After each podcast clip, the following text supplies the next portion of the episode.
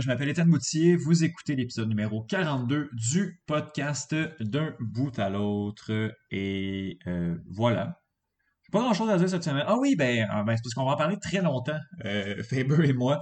Mais oui, la semaine dernière, j'étais vraiment excité parce que j'allais voir du MMA et ça a été une soirée incroyable vendredi dernier au Théâtre Olympia.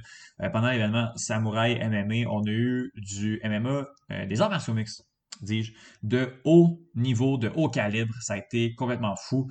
Euh, des KO, des soumissions, euh, des décisions, des guerres.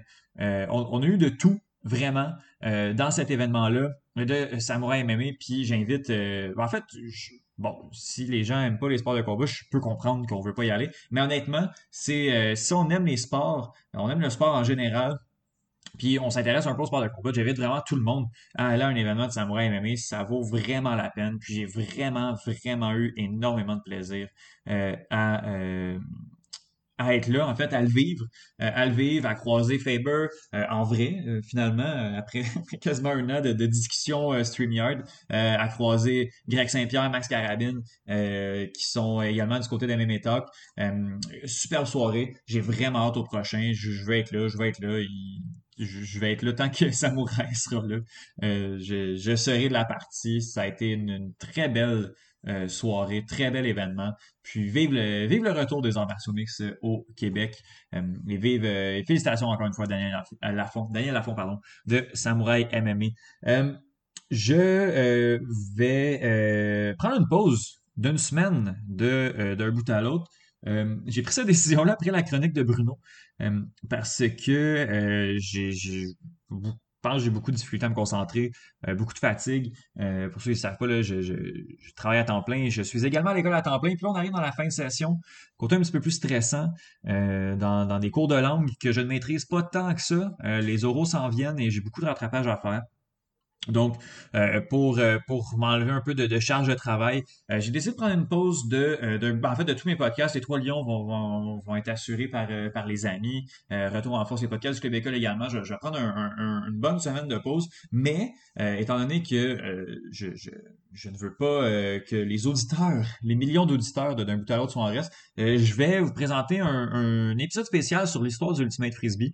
deux entrevues que j'ai menées dans le cadre de l'école avec deux personnes que vous connaissez du, podcast d'un bout à l'autre qui, qui sont déjà passées. Jean-Lévis Champagne, euh, propriétaire du Royal de Montréal, et Philippe Tivierge, qui était l'analyste pour les matchs du Royal de Montréal, euh, ancien joueur également. Les deux pratiquent ce sport depuis plus de 20 ans euh, à, au Québec.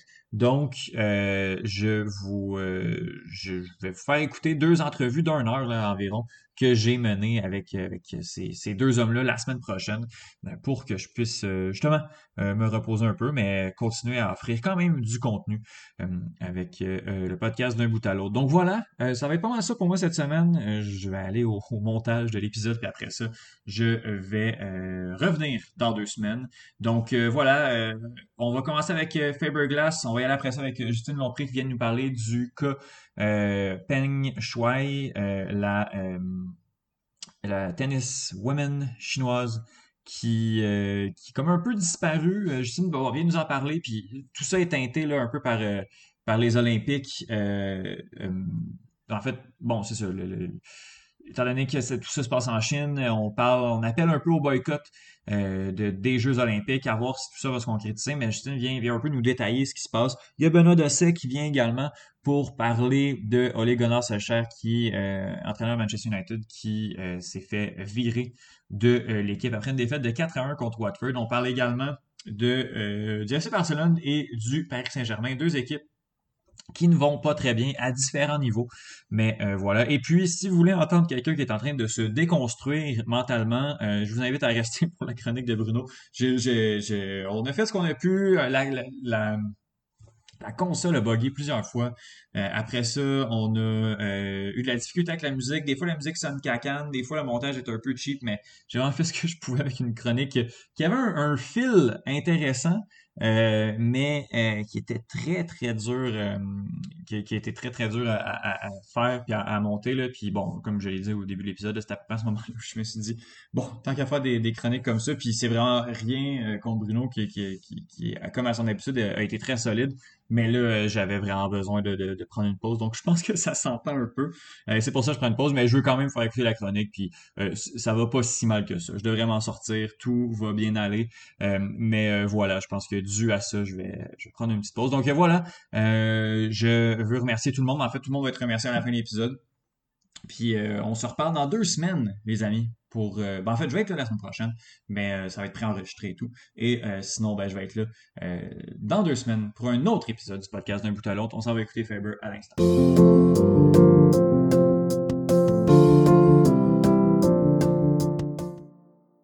Faber Glass, je te pose la question tout de suite. Est-ce que tu t'es remis de tes émotions de vendredi dernier au Samouraï MMA?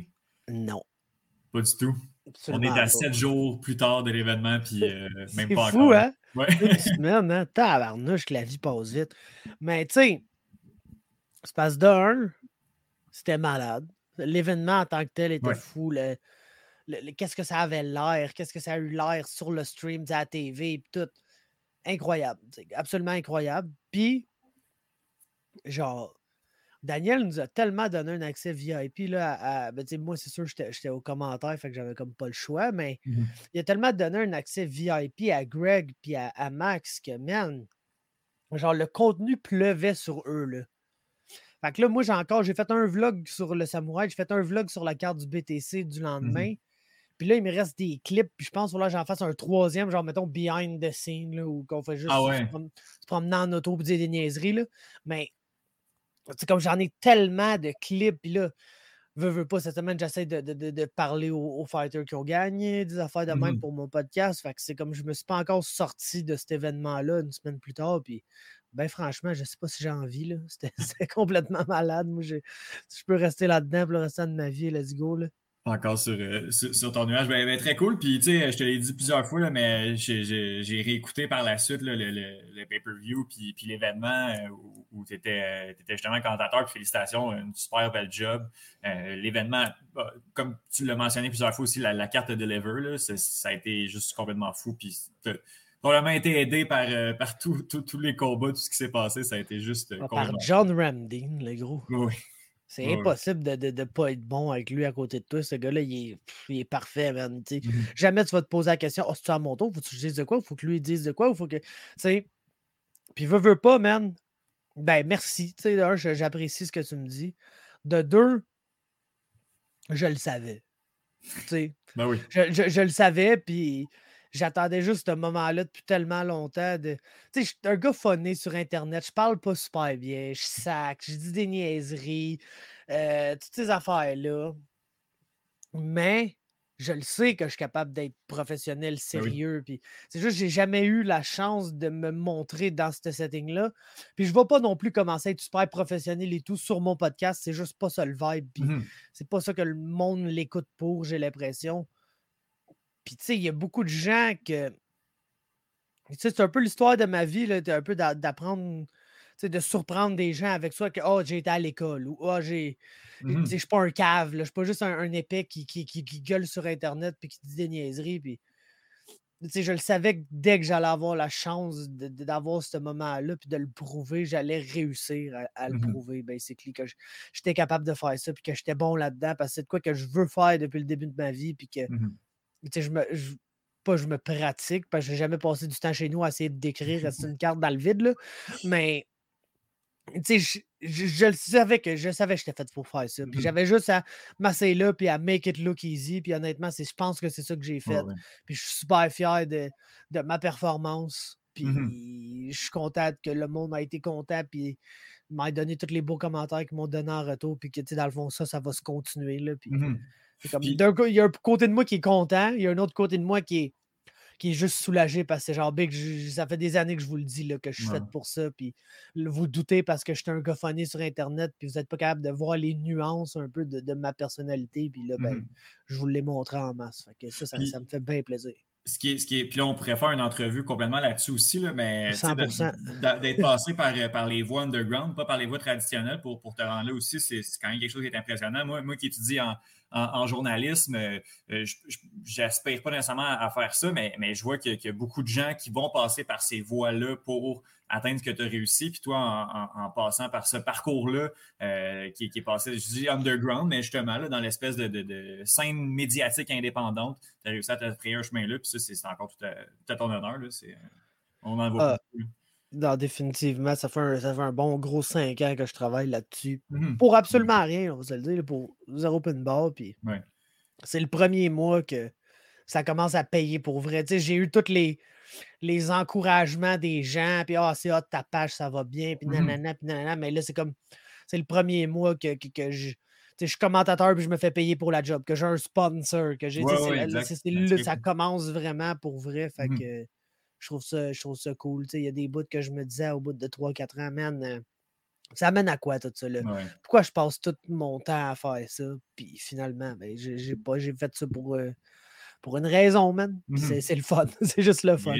Très cool, très cool. Mais écoute, Faber, on va se lancer dans, cette carte-là qui, qui, on le répète, a été euh, complètement folle. Euh, on va passer les combats euh, un par un. Si tu n'as pas grand-chose à dire, on, peut, on peut passer à des combats qui ont été, qui ont été assez rapides. le premier combat, c'est Pierre Tivierge contre Yacine Nasri. on a eu peur un peu pour Tivierge. Premier round, les, les genoux de Nasri ont rentré quelque peu, mais finalement, décision relativement aisée pour, euh, pour le Québécois. C'était très bon, très belle mmh façon de commencer la, carte. Je pense que ça a bien mis le ton. Tu as eu deux gars qui sont vraiment sortis pour se battre. Mmh euh, Nasri au premier round, le, clinch était vraiment incroyable. Les coups de genoux au corps, les coups à la tête, les coups de coude. Ça a vraiment fait beaucoup de dommages à Pierre, puis ça l'a comme forcé à s'ajuster maintenant. Mmh on le savait pas mal toujours que Pierre. En fait, la surprise, c'était Nasri. Là. Oui, oui. Parce que Nasri, lui, on n'avait aucune info sur lui avant de commencer. Vraiment aucune info. Puis de ce que lui nous a dit, ben, oh, c'est un grappler, c'est un gars qui avait commencé le jeu, puis après ça, c'est à la MMA. Je pense qu'il a oublié de nous dire des choses. Ça, Vraiment, vu son taille, je pense. Non, c'est ça. Fair play à lui, c'est ça, à game aussi. Il sait qu'il arrive dans un, dans un milieu qui est francophone, même si on ne parle pas le même français. Fait si le gars il arrive, puis ouais, ben ouais, je suis peut-être beau gars de Muay Thai, puis tu sais, c'est comme. il vend un peu ses affaires avant même d'avoir rentré dans la cage. Fait fair play à lui pour ça. Fair play à Pierre, c'est juste, c'est ajusté. Puis écoute, quand il a landé les takedowns, euh, la, clé, c'était vraiment ses passages de garde parce que Nasri voulait absolument pas se retrouver en montée complète ou en side control. Ça fait qu'il y a mmh beaucoup tourné dans la tortue. Puis de la mmh. tortue, c'est là que Pierre s'installait, puis il sacrait du bon ground and pound. Puis à partir de là, prenait son dos. ça a vraiment été le dos et la tortue qui ont été les positions qui ont été dominantes pour Pierre, puis qui est resté longtemps dans ces positions-là à faire du dommage, à essayer des soumissions. Donc, c'est pour cette raison, ça a eu l'air d'une décision facile sur les scorecards, même si au premier round, honnêtement, il a mangé pas mal trop de coups dans la face puis au corps pour que ça soit facile. Mmh Mais très, très bon combat, belle chose des deux. Comme mmh dit, très belle manière de, mettre la carte en branle. Ah, puis après ça, c'est parti sur trois finishes au, premier round. Euh, Maxime Poulain euh, contre Guillaume Fortier. On savait que ça se rendrait à terre, ce, combat-là, que ça irait en grappling. Euh, ça n'a vraiment, vraiment pas été long. Là. Euh, Maxime Poulain qui, qui, montre sa supériorité en, en, Jiu-Jitsu, puis qui, qui, est allé chercher sa, ceinture noire aussi, qui, fait, se l'est fait donner en, plein milieu de la cage. Yes. Et puis, tu sais, je pense qu'on a juste vu c'est quoi la différence entre quelqu'un que ça fait 11 ans que c'est pas battu. Oui. Puis, parce que Guillaume, c'est un bon grappler, je le connais très bien. C'est un gars mmh de Nova euh, Gym Québec qui est associé un peu avec notre gym par Nova Union. Là. Puis, tu sais, c'est un bon. J'ai roulé avec le gars souvent. C'est un, bon grappler. C'est un très bon combattant au sol. Euh, c'est sûr que Poulain a un style très pesant. Tu sais, son style de grappling. Tu as des grapplers le fun, tu as des grapplers plus positionnels. Euh, sans dire que ces grapplers positionnels sont pas le fun, tu sais. Mais Poulain, c'est vraiment plus un gars positionnel. C'est pas quelqu'un qui va s'énerver puis qui va se lancer dans une soumission. Un peu comme, on va en parler, mais tu sais, Majed Amo. Majed Amo, c'est plus le gars. Wow, soumission, j'essaye ça, puis au pire, je perdrai ma position, c'est pas grave, je, vais, mmh scramble. Maxime Poulain, c'est vraiment méthodique. On, OK, on est dans la garde, on a un peu de ground and pound, un peu pour se lever, ouvrir la garde, puis là, on, passe très lentement vers la demi-garde, vers la montée complète. De là, on va prendre le dos. On prend la peine de vraiment flatter l'adversaire complètement au sol avant d'essayer le choke. Puis, tu sais, c'est. C'est vraiment, tu sais, quand tu dis le Jiu-Jitsu, c'est une game d'échecs, lui, c'est vraiment, tu sais, coup par coup, il avance pour mettre échec et mat le roi un moment donné. Puis mmh c'est ça qu'il a fait. Puis pour forcer, tu sais, shout out à lui d'être revenu. Le gars, il est policier à Québec, il a une famille, il enseigne le Jiu.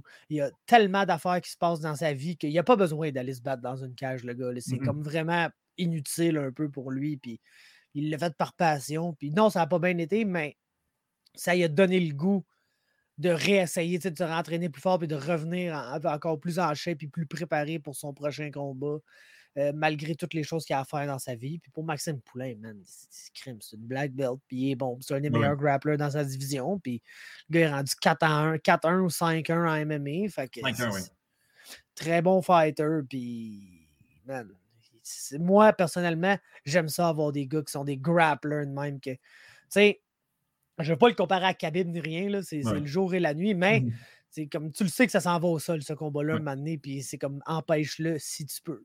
Oui, oui.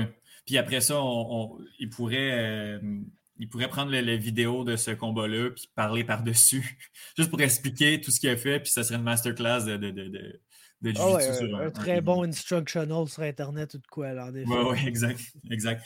Euh, un autre combat qui n'a pas, été, pas été long, qui va nous prendre plus de temps à, le résumer que, ce qui s'est passé. Euh, Fred Dupron était à son quatrième combat pro. Avec avec cet affrontement-là, quand même accumulé toutes les secondes qu'il avait fait dans ses, trois, dans ses trois premiers combats. Mais même de rien, malgré tout, en fait, il a dominé il a été un petit peu plus patient, mais c'est clairement un finisher, ce gars-là. comme tu dis, pas un long combat, mais en termes de Fred Duprat, un extrêmement long combat. Puis j'étais vraiment content de voir ce que j'ai vu parce que Pat Connors, c'est un gars qui a de l'expérience. Et oui, parcours un peu étrange, ça, ça ne le cachera pas. Commencé 3-0, maintenant 3-4, donc quatre défaites mmh consécutives. Je pense qu'ils sont toutes par soumission ou presque. Je n'ai pas son topologie devant moi, mais mmh. principalement, ça, ça ressemble à ça. Oui, oui, c'est ça, ouais. Et puis, euh, le gars, il est grand. Il est grand. C'est un 6 pieds 1 à 145 livres. C'est probablement sa, plus grande aptitude, qui n'est pas une aptitude qu'il a créée, mais qui est née avec, puis qui s'en sert bien. Puis on ne l'a pas vu debout, parce que Fred l'a shooté très rapidement, puis Fred, il est très athlétique, très explosif. C'est quelqu'un qui est fort physiquement, qui a un squeeze complètement ridicule, qu'on a vu d'ailleurs. Mais Connors, ces gars-là qui ont des bras et ont des jambes, ça devient leur plus grande arme. Des mmh bras et des jambes. Puis, tu as vu Duprat être vraiment patient dans la garde parce qu'il savait, là, s'il essaie de passer la garde trop vite, il allait sacrer la tête dans un triangle, ça sacrer la tête dans un armbar, puis ça vient vite de des gars comme ça en dessous. Puis, mmh il a un peu utilisé un bait de. c'est dangereux de faire ça, mais c'était bon, je, suis le premier à faire ça des fois. Il y a des gars que le regard est dur à passer, OK? Puis mmh elle ouvre pas. Puis, je suis pas capable de la passer. Puis, je le sais que c'est des gars qui aiment faire des triangles, qui aiment faire ces affaires-là. Puis, des fois, je te le cacherai pas. Je vais juste lui donner son crise de triangle. Avec confiance que je suis capable de le défendre. Puis, le fait même de défendre un triangle, ça te fait passer à la garde souvent. Mmh c'est un peu ça qui est arrivé, Fred. Il a comme, il l'a pas donné, genre, hey, vas-y, un triangle ici, parce que c'est mmh très dangereux dans un combat ben de MMA faire ça. Mais il a comme, c'est un peu bait pour que le gars il lance le triangle, puis utiliser le fait que le gars lance le triangle pour finalement passer à la garde. Puis mmh dès qu'il a passé à la garde, comme vous avez dit, c'était un rap. le gars, il a pogné euh, le, le, arm triangle choke ou le side choke qu'on appelle, puis il était même pas sur le side. Il était comme crossbody de la façon dont tu n'es pas supposé finir ce choke-là. ça n'existe pas. La seule personne que j'ai vu taper sur le choke de même, c'est Sage Nordcut. Puis Sage Nordcut, je ne sais même pas si c'était déjà battu au sol dans sa vie quand, quand ça y est arrivé. Là. Fait que, genre. Puis j'ai aucun doute que Pat Connors se faisait choquer de tête parce que moi, je l'ai vécu à la, la, guillotine de Frédéric Duprat puis le squeeze de Frédéric Duprat. Puis il n'y a rien, y a rien de, de, plaisant là. Mmh le fait que soit capable de, finir un side choke, pas du side, ça, fait juste de prouver à quel point ce jeune-là, quand il a ta tête puis il squeeze, man, t'es dans la merde, mon gars. Faut juste mmh pas que tu le laisses se rendre là. là.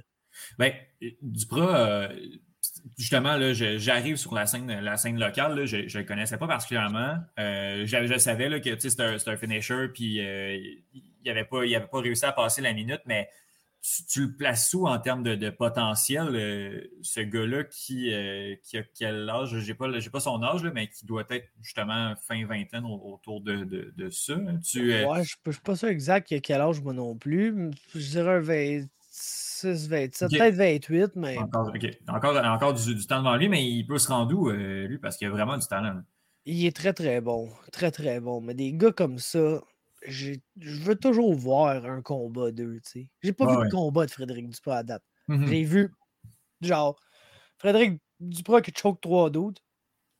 Frédéric Duprat qui se fait knocker bien raide en genre 51 secondes dans puis, tu sais, ce knockout-là, je peux pas dire, oh, son chin. Tu sais, j'ai des questions sur son chin. Le, knockout était brutal, il était parfaitement placé. C'était mmh parfait, là, de la part de Johnny Baldridge dans ce combat-là.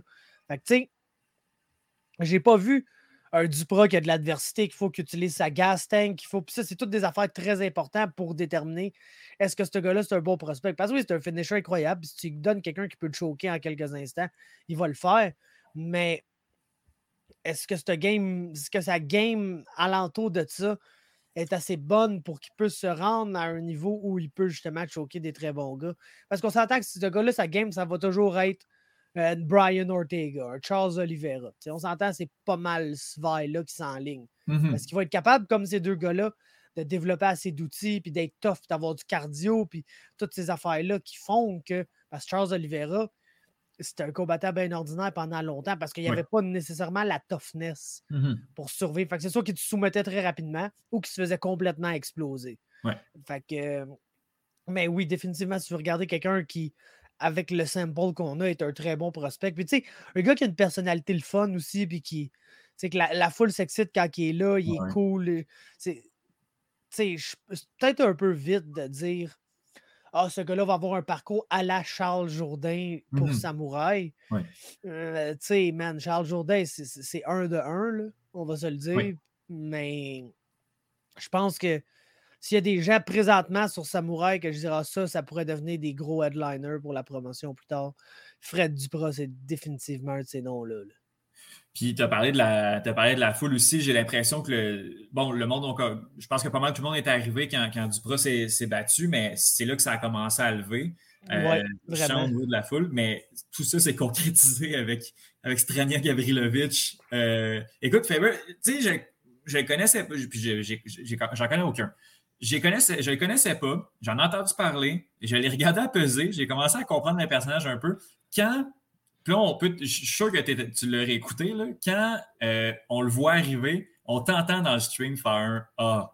on le sent que tu es super excité de le voir combattre, de le voir arriver, de le voir entrer dans la cage. Puis écoute, il a, il a, pas déçu, hein? Il a dit que ça ne dérangeait pas de se planter deux pieds dans la cage. j'ai regardé, j'ai regardé KO, je regarde une fois par jour depuis. Euh, depuis ce temps-là. Il a dit que ça ne dérangerait pas de se pointer deux pieds dans la cage puis d'échanger avec Bosuku. Puis après 49 secondes, c'est exactement ça qui s'est passé. C'est une question de temps avant qu'un des deux tombe. Puis c'est le Français qui est tombé. ça, ça, va jamais être Titrania qui va tomber dans cette situation-là. C'est ça l'affaire.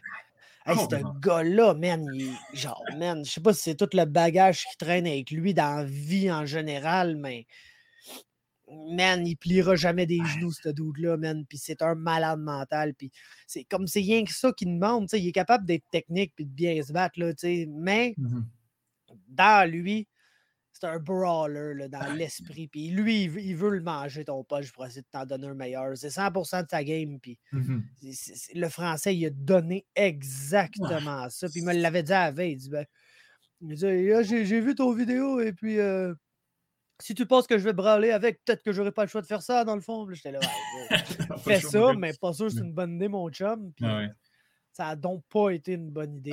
le Donkey Kong à Murphy, ça se met à gueuler après tout le monde. Euh, Steve Bosson va t'acheter des couilles sur Wish. Qu'est-ce qu'il a fait, Steve Bosson? Rien. Il n'a rien fait. C'est juste que c'est une des personnes les plus populaires qui existent. Puis, Comme il dit, il est allé de se battre pour 1000$. Fait que sortez le bacon. Puis le bacon va être là s'il est pour se battre avec Steve Bossé. Comme il l'a dit, Il va faire ça. Euh, comment il a dit ça? C'est quoi qu'il a dit? Arrête ah, de te cacher dans les jupons de ta blonde.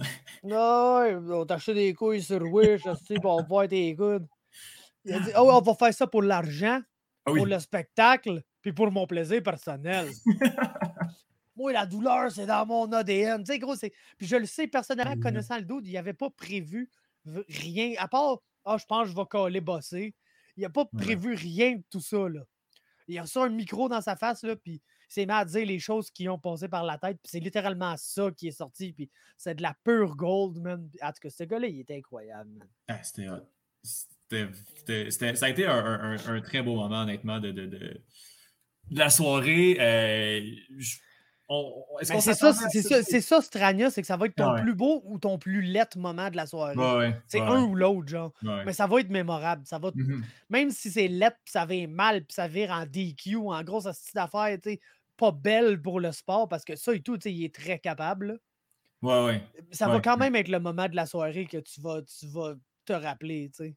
Ah, écoute, c'est mémorable, puis je me, je m'attends pas. Là. Je remonte le, le, le, le, knockout à tout le monde. Je, ben, on n'a pas encore parlé des deux derniers combats, puis je pense qu'il n'y a aucun doute à dire que les deux derniers combats, c'était de qualité hautement supérieure à ça. Ah, ben, Mais, ah, oui, oui. Somehow, en s'en allant à Toronto pour le BTC, puis en revenant, nous autres, la douleur, c'est la seule affaire de quoi qu'on parlait. Là. Vrai. Je comprends. C'est ça, de quoi qu'on parlait. Là. Puis là, je fais des mmh posts sur ma page après pour du follow-up de ci et de ça. Puis les posts qui, qui impliquent Strania, c'est ça qui a le plus de likes. Puis le monde capote. Puis là, le monde veut du Strania live. C'est comme lui que le monde parle le plus à la sortie de cet événement-là, ce mort.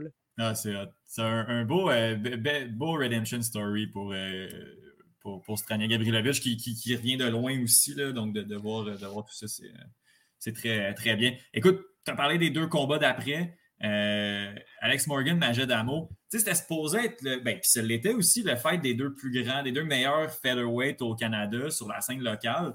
Euh, Morgan et à part... une de distance entre le premier et le deuxième. Exact, exact. À part C'est genre Valentina Shevchenko puis le reste. Là. Je pense que, je pense que c'est ça. Oui, oui. Morgan, on a, on a, eu un peu peur à, certains moments, euh, certaines tentatives de soumission. Je pense qu'à la fin du deuxième round aussi, là, euh, Majed avait l'air d'avoir un rear naked choke bien, bien, bien c'est le premier, ça, le premier, fin, fin, du premier. Puis après le deuxième, ça allait être au, sol quasiment tout le long. Parce que j'ai vraiment aimé, honnêtement, que sur le coup, j'étais genre, hum, il me semble que je ne ferais pas ça si j'étais Morgan. Puis finalement, ça a été la bonne affaire à faire. C'est à la fin euh, du premier round, justement, il y a eu toutes ces tentatives-là. Deuxième round, pas longtemps après, Amour essaye une guillotine. Elle est encore quand même proche, peut-être un peu moins proche que celle au premier round. le Morgan mmh s'en défait. Là, il est sur le top, puis il reste là. Ouais, Puis au début, j'étais genre, hm, va-t'en de là, parce que c'est dangereux. Puis c'est pas la manière la plus facile dont tu peux gagner le combat. Mais on mmh. dirait qu'il y avait comme un point à prouver pour ce round-là de check. Il y a assez une guillotine. C'est lui le meilleur au sol, ça a l'air. Ben, je peux passer le round sur le top de lui, puis mmh juste rester prudent, puis lander du ground and pound, puis m'assurer de gagner ce round-là quand même, tout en étant là où je devrais pas vraiment être. Puis, tu sais, Alex Morgan, ça a toujours été un excellent striker. Jamais la main droite a sorti rapidement de même. Jamais ah. c'était clean comme on a vu. C'était big, c'était incroyable. C'était hot, c'était complètement fou. C'était fou. La précision de toutes ses punches était hors pair. Mais plus qu'il devient confortable, on s'entend, c'est un combattant qui est maintenant rendu à 15 combats professionnels, Alex Morgan. Fait qu'il est prêt. Là. on a vu un combattant 100% UFC ready dans ce combat-là. Puis hum. le fait qu'il ait pris ce round-là sur le top en gagnant quand même, ça te prouve comment il devient de plus en plus confortable dans tous les aspects de sa game. Puis c'est pas une tentative de soumission ici et là qui va le, le, scare de se battre au sol contre quelqu'un. Puis ça, je pense que c'est un des grosses affaires qu'il faut tirer de ce combat-là, mais c'est sûr que l'affaire qu'il faut tirer le plus de ce combat-là, ben, c'est le jab et la main droite. Là, ça n'avait mmh aucun sens. Puis la façon dont il s'est servi de ça pour tout, parce que c'est même pas avec un de ces deux punches-là qu'il a fini le combat. Là. Il a fini avec un body oh! shot. Oh, mais le body shot, c'est parce que l'autre, il coverait up tellement haut, parce que ça faisait trois drettes qui mangeaient direct sur le menton ou sa tempe, puis il était là, hmm, il sentait le finish, même son adversaire, le Majed oh, sentait euh, qui allait se faire finir. Puis c'est pour ça que cover-up à la terre, puis le body punch est arrivé, tu le plié en deux, mon gars. Puis, mmh man, quelle performance incroyable. Euh, il y avait deux gars sur cette carte-là qui avaient plus à prouver que toutes les autres, selon moi. Mhm. C'est Morgan et Prepolek. Ouais. Puis les deux ont tellement réussi, mais jamais autant qu'Alex Morgan. là. Hey, Alex Morgan a sorti la performance de la soirée, la performance de sa carrière, la performance qui nous prouve que c'était vraiment le deuxième meilleur pour vrai qu'il affrontait. Là. Puis Amo, il a tout donné. Là. Il n'a jamais Ouais, abandonné. Il a essayé les soumissions, continué d'aller de l'avant, lancé des genres de front kick bizarres en diagonale, mhm. plein d'affaires weird que Majed Amo a tendance à faire. Puis, tu sais, son dernier combat à Amo, là, quand il a gagné la ceinture de ce qui est probablement la meilleure promotion canadienne en ce moment à Unified, c'est direct ça qui est arrivé. Là. Ça allait pas bien. Il se faisait péter. Il y a eu un bon round, c'est quatre rounds. Puis somehow, à quelque part au quatrième round, whoop, là, un takedown. Puis whoop, une minute après, il est dans le dos du gars en train de le choquer. Puis ah, il a gagné. tu sais. Wow. Fait que c'est un combattant que tu peux pas le laisser dans le combat parce qu'il va trouver un moyen de revenir. Il va trouver un moyen, même s'il se fait péter la gueule, de sortir de quoi de son chapeau puis de, de gagner le combat. Mhm. C'est un finisher. Il n'avait jamais été à une décision dans la victoire dans sa vie. Wow. Puis Alex Morgan te le shut down comme si c'était un gars qui avait quatre combats pro puis qui, puis qui apprenait encore. c'était incroyable. Là. Ouais, ouais, grosse, grosse performance. J- j- Pour vrai, je m'attendais pas. Je m'attendais à ce que ce soit un match-up plus serré en sachant justement que c'était le 1 puis le 2. Puis finalement, ben, ben non, Morgan, euh, Morgan est au-dessus de, tout le monde dans cette, dans cette catégorie-là. Euh, on parle du dernier combat. Euh, que dire d'autre que ben, quelle guerre. Bravo à Purple Lake. Puis malheureusement, un rendez-vous raté pour, euh, pour Michael Dufort. J'avais scoré le, combat pour, pour. J'étais vraiment, j'étais vraiment déçu. Pas, pas autant que lui. Euh, mais j'étais déçu de voir que, que, que, que Dufort avait, avait échappé ce combat-là. Encore un autre split decision de, de, de son côté. Mais Purple Lake, tu peux pas, pas le respecter. Man, l'art de perdre le combat à la dernière seconde du ou de gagner Ah le combat à la, Ah oui. la dernière seconde du dernier round. là. Oui. Tu sais, c'est littéralement ça. Euh, ce combat-là est incroyable. C'est le combat de l'année sur la scène canadienne, de un. C'est- simple, clair, net et précis. Euh, aussi, tu sais, des combats serrés comme ça, des fois, tu as beaucoup de, de dissension côté score des jeux. Genre, ah, moi, j'ai donné tel round à lui. Ah non, moi, j'ai donné tel round à lui. Je pense que ce combat-là, tu peux pas en avoir. C'est comme c'était Mhm. impossible. C'est les deux premiers rounds, c'était Carl Prepolek. Clair, net et précis. Serré, du fort des bons moments, mais Mhm. Prepolek a landé les meilleurs coups. Prepolek Ouais. se servait du mouvement de l'avant de Dufort, puis le fait qu'il lançait des combinaisons un peu wild pour bouger, puis counter avec des, des bonnes gauches, des bons crochets de la gauche, euh, vraiment des super head kicks. Là, le kické flush dans la tête deux, Oui. trois fois, puis fait que Dufort, c'est ré- c'est même pas sur des, des jambes molles après avoir mangé ça. Ça fait que Mhm. le, ouais. dos n'est est pas humain, là. honnêtement, là, il n'est pas humain. Hein. Puis c'est comme quasiment à force de se faire péter à gueule de même, ça a comme get to Prepolek un peu. Mhm. Qui était genre, man, je vais faire. que- que- Qu'est-ce que je peux faire contre ce gars-là? Tu sais, je pète la gueule, je gagne, puis jamais j'ai l'air de même m'y faire mal. Puis ça a un peu get to Prepolek, ce qui a fait que les deux rounds d'après, autant que c'était ce qui causait la perte de, du, de Dufort, être vraiment agressif debout, puis y aller all out avec beaucoup de combinaisons, lancer 5-6 punches en même temps. Autant c'est ça qui a fini par avoir du succès pour lui là, dans les rounds 3 et 4. Il était vraiment capable de reculer. Prepolek, qui te l'a pris dans un coin de la cage une couple de fois, puis il a landé vraiment des bons punches. Ce qui a fait que, clairement, il a gagné les rounds 3, 4, euh, les, les rounds 3 et 4. Clairement. Mhm. Clairement, clairement, clairement. Pour ce qui est du cinquième round, puis c'est là que si tu veux me dire un a gagné, l'autre a gagné, je peux pas m'ostiner avec toi. Mhm. C'est que selon moi, puis je l'ai réécouté depuis, puis je pense que mon analyse est un peu la même que live. Dufort a facilement gagné 3 minutes 30 de ce round-là. Du cinquième round. Facilement gagné 3 minutes 30. Les premières? l- Ouais. Ok. Dans la dernière minute et demie, même dernière minute, on a vu Prepolek un peu revenir, lander vraiment deux bons punches, ce qui a créé un peu d'anticipation chez Dufort. On se dit, ah ben là, il m'a pogné avec deux bons punches, je dois répliquer absolument Mhm. parce que le combat achève. Ouais. Puis c'est là qu'il est allé de l'avant comme un malade pour répliquer, puis qu'il a subi le, le gros, gros takedown à la fin, là, qui a fait un gros boom, puis que, tu sais, honnêtement, c'est une manœuvre spectaculaire. C'est pas une manœuvre qui devrait tant scorer parce que le combat finissait. euh, je pense qu'il n'y avait même pas touché le sol quand que la cloche a sonné, bien honnêtement. Donc, c'est un peu dur de, tu sais, surtout dans les nouveaux arts martiaux mixtes. T'aimes ça scorer un takedown quand le takedown amène à du contrôle, amène à du mmh. dommage, amène à. Là, ça a juste été un takedown pour un takedown. Il n'y a pas eu de follow-up vraiment. Fait je ne sais pas en quoi ce takedown-là score vraiment, mais tu sais, c'est des rondes de 5 minutes où les juges n'ont pas accès aux statistiques, n'ont pas accès à aucun replay. Ils n'ont même pas accès à un moniteur comme moi. Ils sont juste là et ils regardent. Mmh puis ça toujours être la fin du round qui va être la plus fraîche dans leur esprit. Si tu as fait de quoi de vraiment significatif dans la dernière minute et demie, ils vont s'en rappeler plus que l'autre gars qui gagnait les premières trois minutes et demie. Puis c'est juste ça qui est arrivé là, dans ce combat-là. Puis le, le, gros takedown qui fait boum à la fin, ça a juste solidifié ça dans l'esprit de deux des trois juges mmh qui sais, vous pouvez dire ce que vous voulez, c'est les scores, mais les deux qui ont scoré ça, 48-47 Prepolek, ont bien mieux scoré ça que le doute qui a fait ça 4 1 pour du 4 1, hein? Ça c'est exagéré. Ce score-là, aucun, aucun crise de rapport. Là. Ben oui, hein? Bizarre ça. Euh, ça a été une belle soirée. Ben, Mickey, bon, euh, juste combien sur Dufort là, qui, qui, avec cette victoire-là, aurait pu prétendre à, euh, à, se rendre à l'UFC. Là, on est sur un, petit setback de son côté. Rien de catastrophique quand même. Tu peux même pas y donner un step down. Oui, oui, oui, je comprends. Tu sais, il a perdu à la dernière. Carl Propolek, dans le fond, là, était dans l'UFC. Son premier combat, short notice à 170 livres contre Nordine Taleb sur une semaine de préavis à peu près.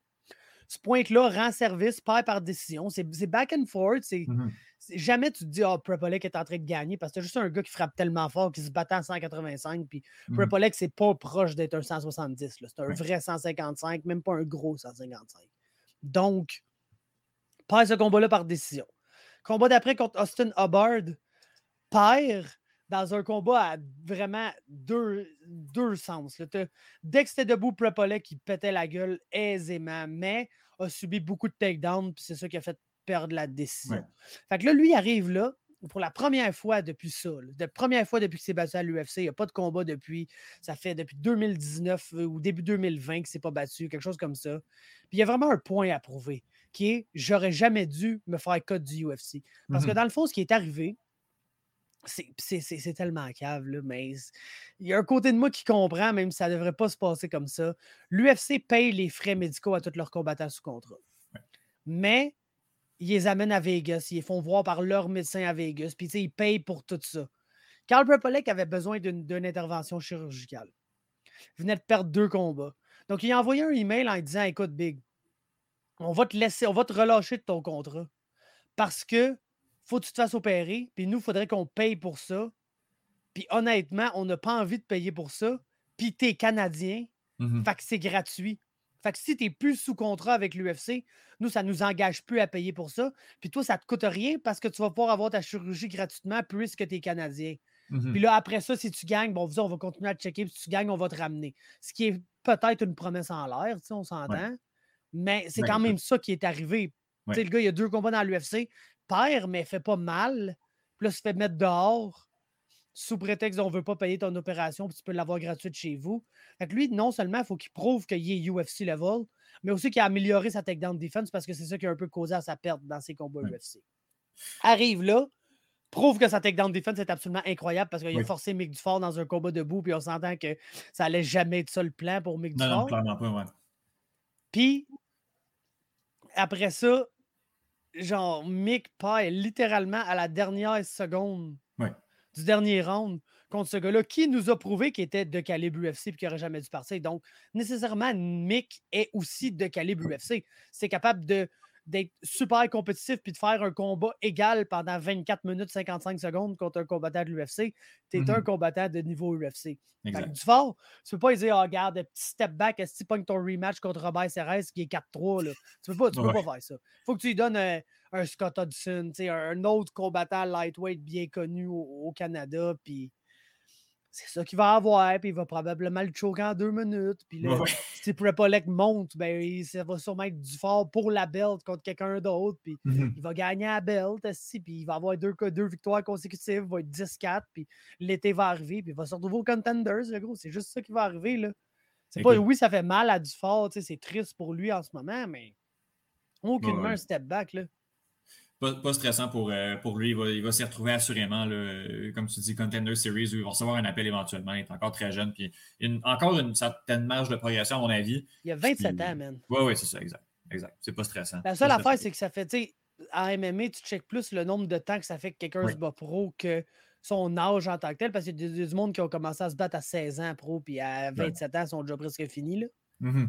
Comme lui, en fait. Ben, pas, pas, qu'il est fini, mais il a quand même. Ah non, ben, il a commencé à se battre en amateur à, 16 ans. Ouais, mais c'est l'affaire, c'est qu'il se bat pro depuis 2012. Fait que ça, c'est comme le, côté un peu inquiétant. Mm-hmm.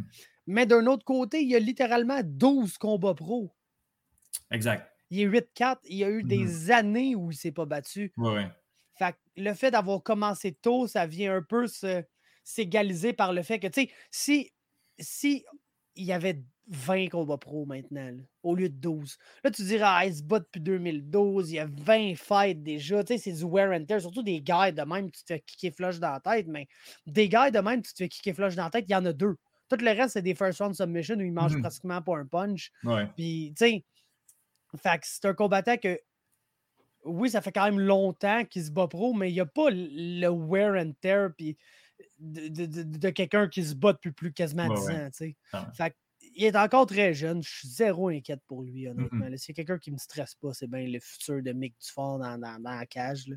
Mm un, petit mot sur euh, Noah Crosswell. C'est un cave, ça, man. Félicitations pour, félicitations pour ta carrière pro d'un combat, mon chum. Là. Ça va être T'as même pas gagné, d'ailleurs, man. Ouais. Ah, c'était con, ça.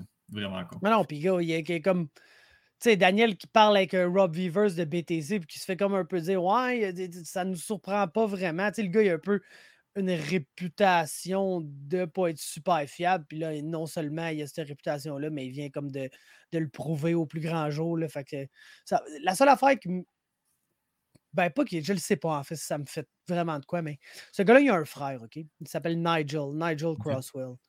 Puis, c'est peut-être la même affaire dans le cas de son frère, je le sais pas, mais ça n'a pas l'air d'être ça. Fait que j'aurais comme un peu peur que le nom Crosswell vienne affecter négativement son frère, qui est peut-être pas nécessairement une bitch comme Noah. Mmh mmh son frère, c'est lui qui s'est battu contre Pierre Vierge? Ouais, au ah, Okay. Noah, j'ai pas peur de dire c'est une bitch, c'est une bitch, le gros. Là. Fait, genre, fais ben pas ça, man. Tu n'as pas, pas, le droit de faire ça. Si tu veux pas te battre, ton sang Christ, il n'y a personne qui te demande de te battre dans la vie, mais dis-le. Mm-hmm. Attends pas qu'il y ait un Français ici qui, qui, coûte un paquet d'argent à la promotion puis qui est là prêt à se battre, man, puis tout est même pas là. Big, t'es l'Ontarien, t'habites à proche de Toronto, t'es même pas à 5 heures d'ici, mon gars. Il y a quelqu'un qui a mm-hmm. fait plus que ça en avion pour venir ici. Exact. exact. Tu n'es même pas daigné de, de, te présenter et de donner la chance. Dans un combat que Daniel aurait jamais dû mettre sur pied parce qu'il n'y a aucun de ces calices-là qui, qui vend des billets. Puis que ces deux gars-là, ils coûtaient de l'argent. Là. Mm-hmm. Ah oui, ben oui. Puis Daniel, il avait, promis un combat à Noah. Il devait se battre contre Yannis Hazard, le Québécois. Puis mm-hmm. on, sait tout ce qui est arrivé avec la régie et tout. Fait qu'en tout cas, ça a été wack, genre. Mm-hmm. De sa part. Vraiment très wack. Puis honnêtement, je souhaite, man, de plus jamais se trouver un crise de combat pro, man, parce que c'est ça qui mérite, man. Ça va être difficile, je pense, euh, au Canada dans les, euh, dans les prochains mois, les prochaines années, avec euh, si, le, mot, le mot se passe, puis je pense que le mot va se passer aussi. Ah, Daniel est en contact avec les deux promoteurs de l'Ontario.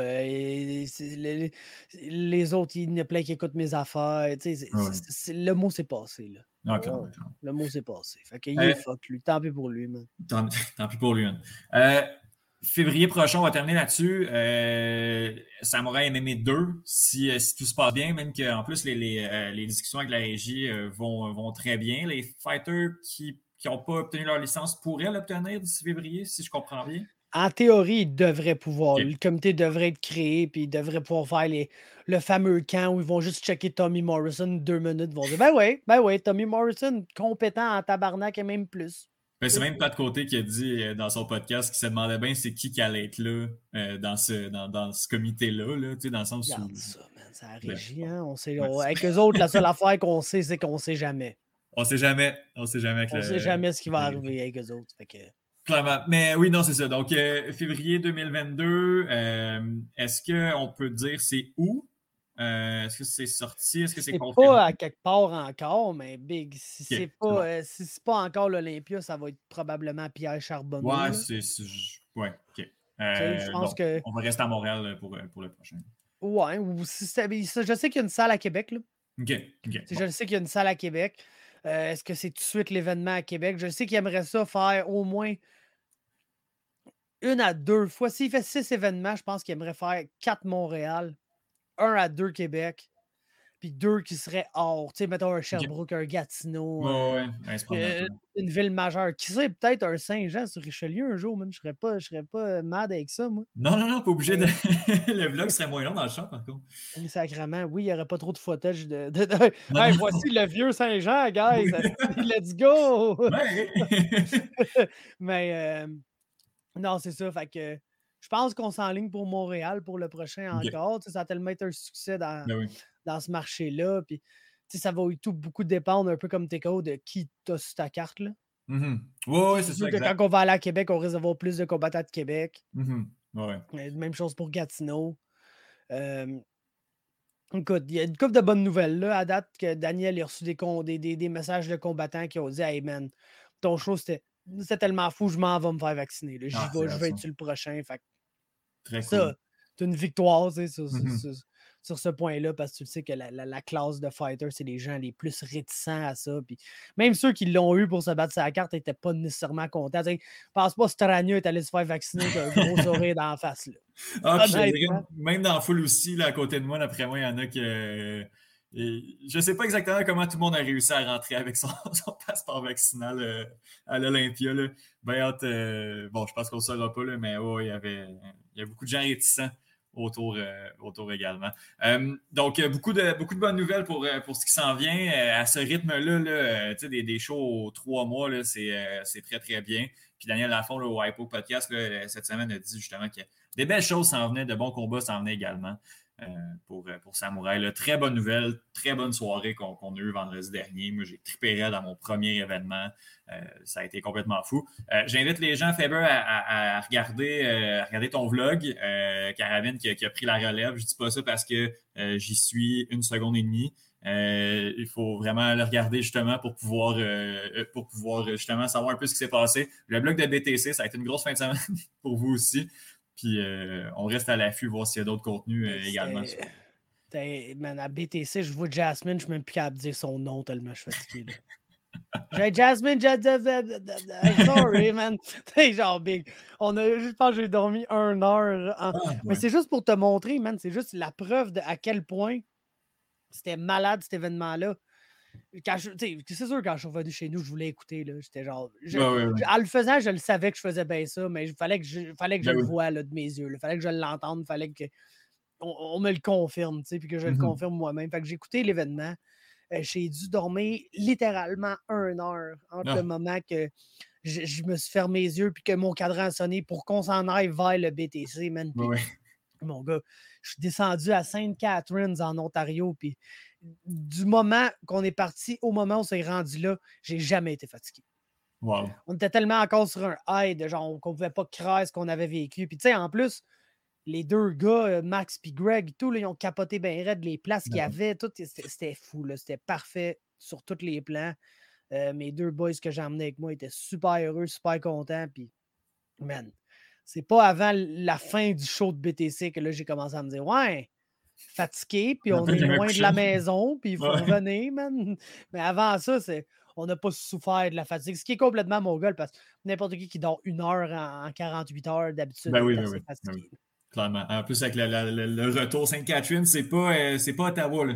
On n'est pas, pas côté côté non Non, c'est ça. Puis, gros, si tu devais, voir ce qu'on fumait sans descendant, le gros, ça, ça c'est rien pour nous aider. rien pour nous aider à être, pas fatigué. Là. grande, grande forme. Hey, Faberglass, je te remercie énormément de ton temps. On a jasé, on a jasé longtemps, mais je pense que ça a valu la peine. Euh, on s'en reparle pour. Euh, on va retourner à la scène internationale, l'UFC, dans deux, trois semaines. On a un Olivera Poirier qui va être euh, assez fucked up. Yep, ça va être pas pire. Euh, ça va être pas pire en crime la fin de semaine de ma fête en plus. Ah yes, super, parfait. Bon ben on s'en reparle, on s'en reparle après la fête, man. Yes, sir. Ciao.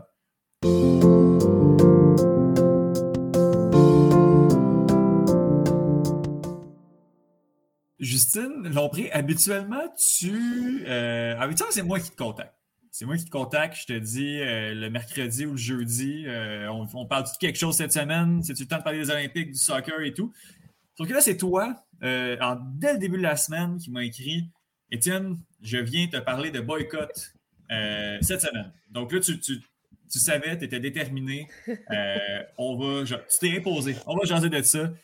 en premier lieu, Justine, comment vas-tu? Ça va super bien, et toi? Moi, ça, ça va. Ça va. Ça va passer, comme on disait. Ça va passer. Dans un mois, tout ça, tout ça va être derrière moi.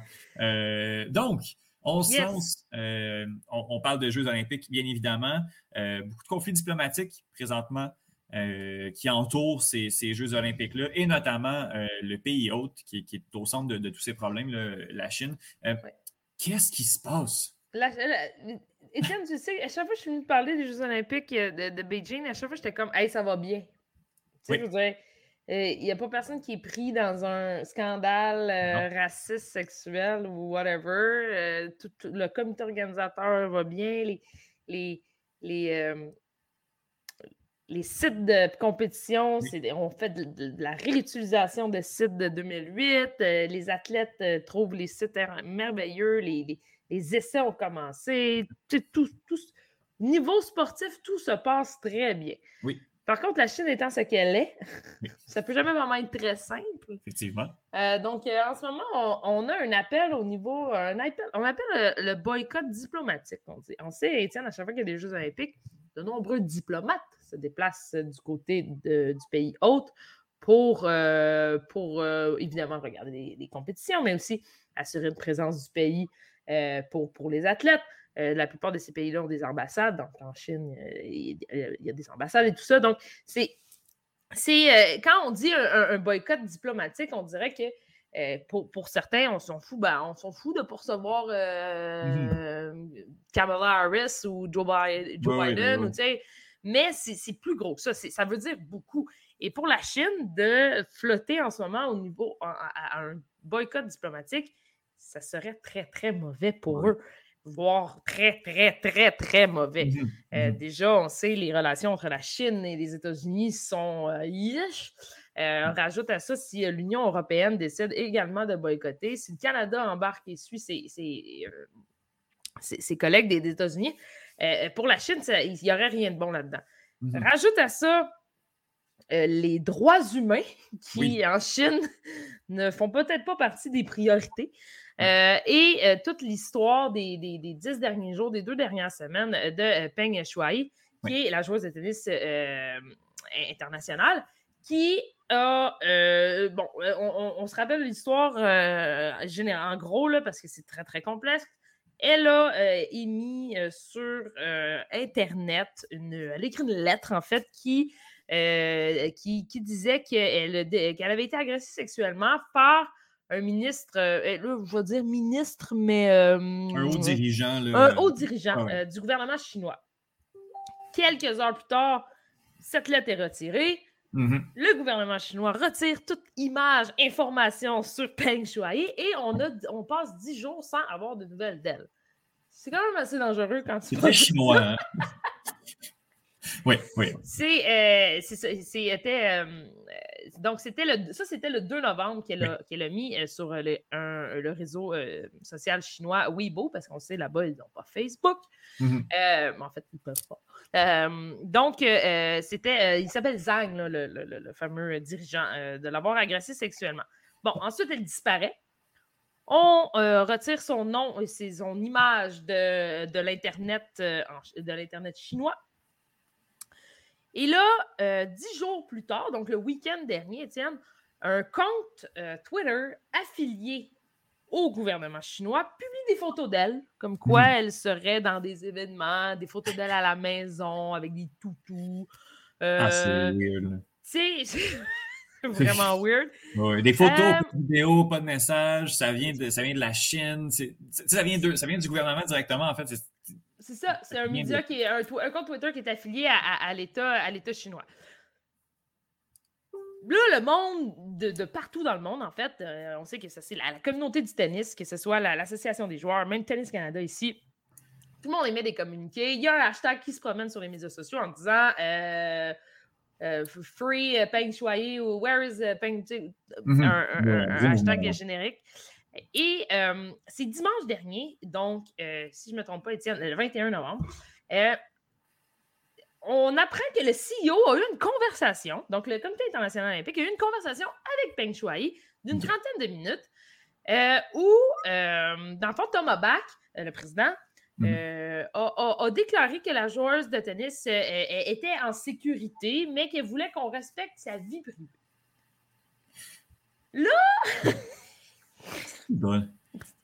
C'est euh, c'est très chinois. euh, et, et là, tout ça, et là, le monde se dit OK, mais elle est où? Euh, Qu'est-ce qui arrive des accusations qu'elle a portées? Est-ce que ça va aller en.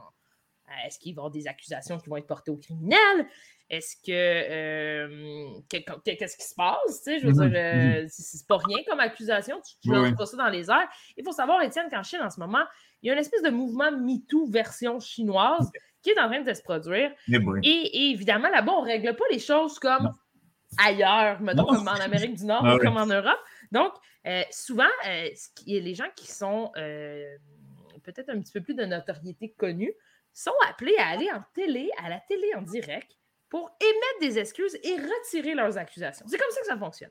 Ah. Sinon, souvent, tu es. puis là, je, vais, je, paraphrase un peu, là, on se Mhm. comprend, là, je ne suis pas, euh, je suis pas l'expert du, de- de- de- du gouvernement chinois, mais. Sinon, souvent, tu es amené à. de- ben, en fait, tu es juste envoyé en prison et euh, ça se passe comme ça jusqu'à temps que euh, le Change temps d'idée. passe. Ouais, jusqu'à temps que tu changes d'idée, finalement.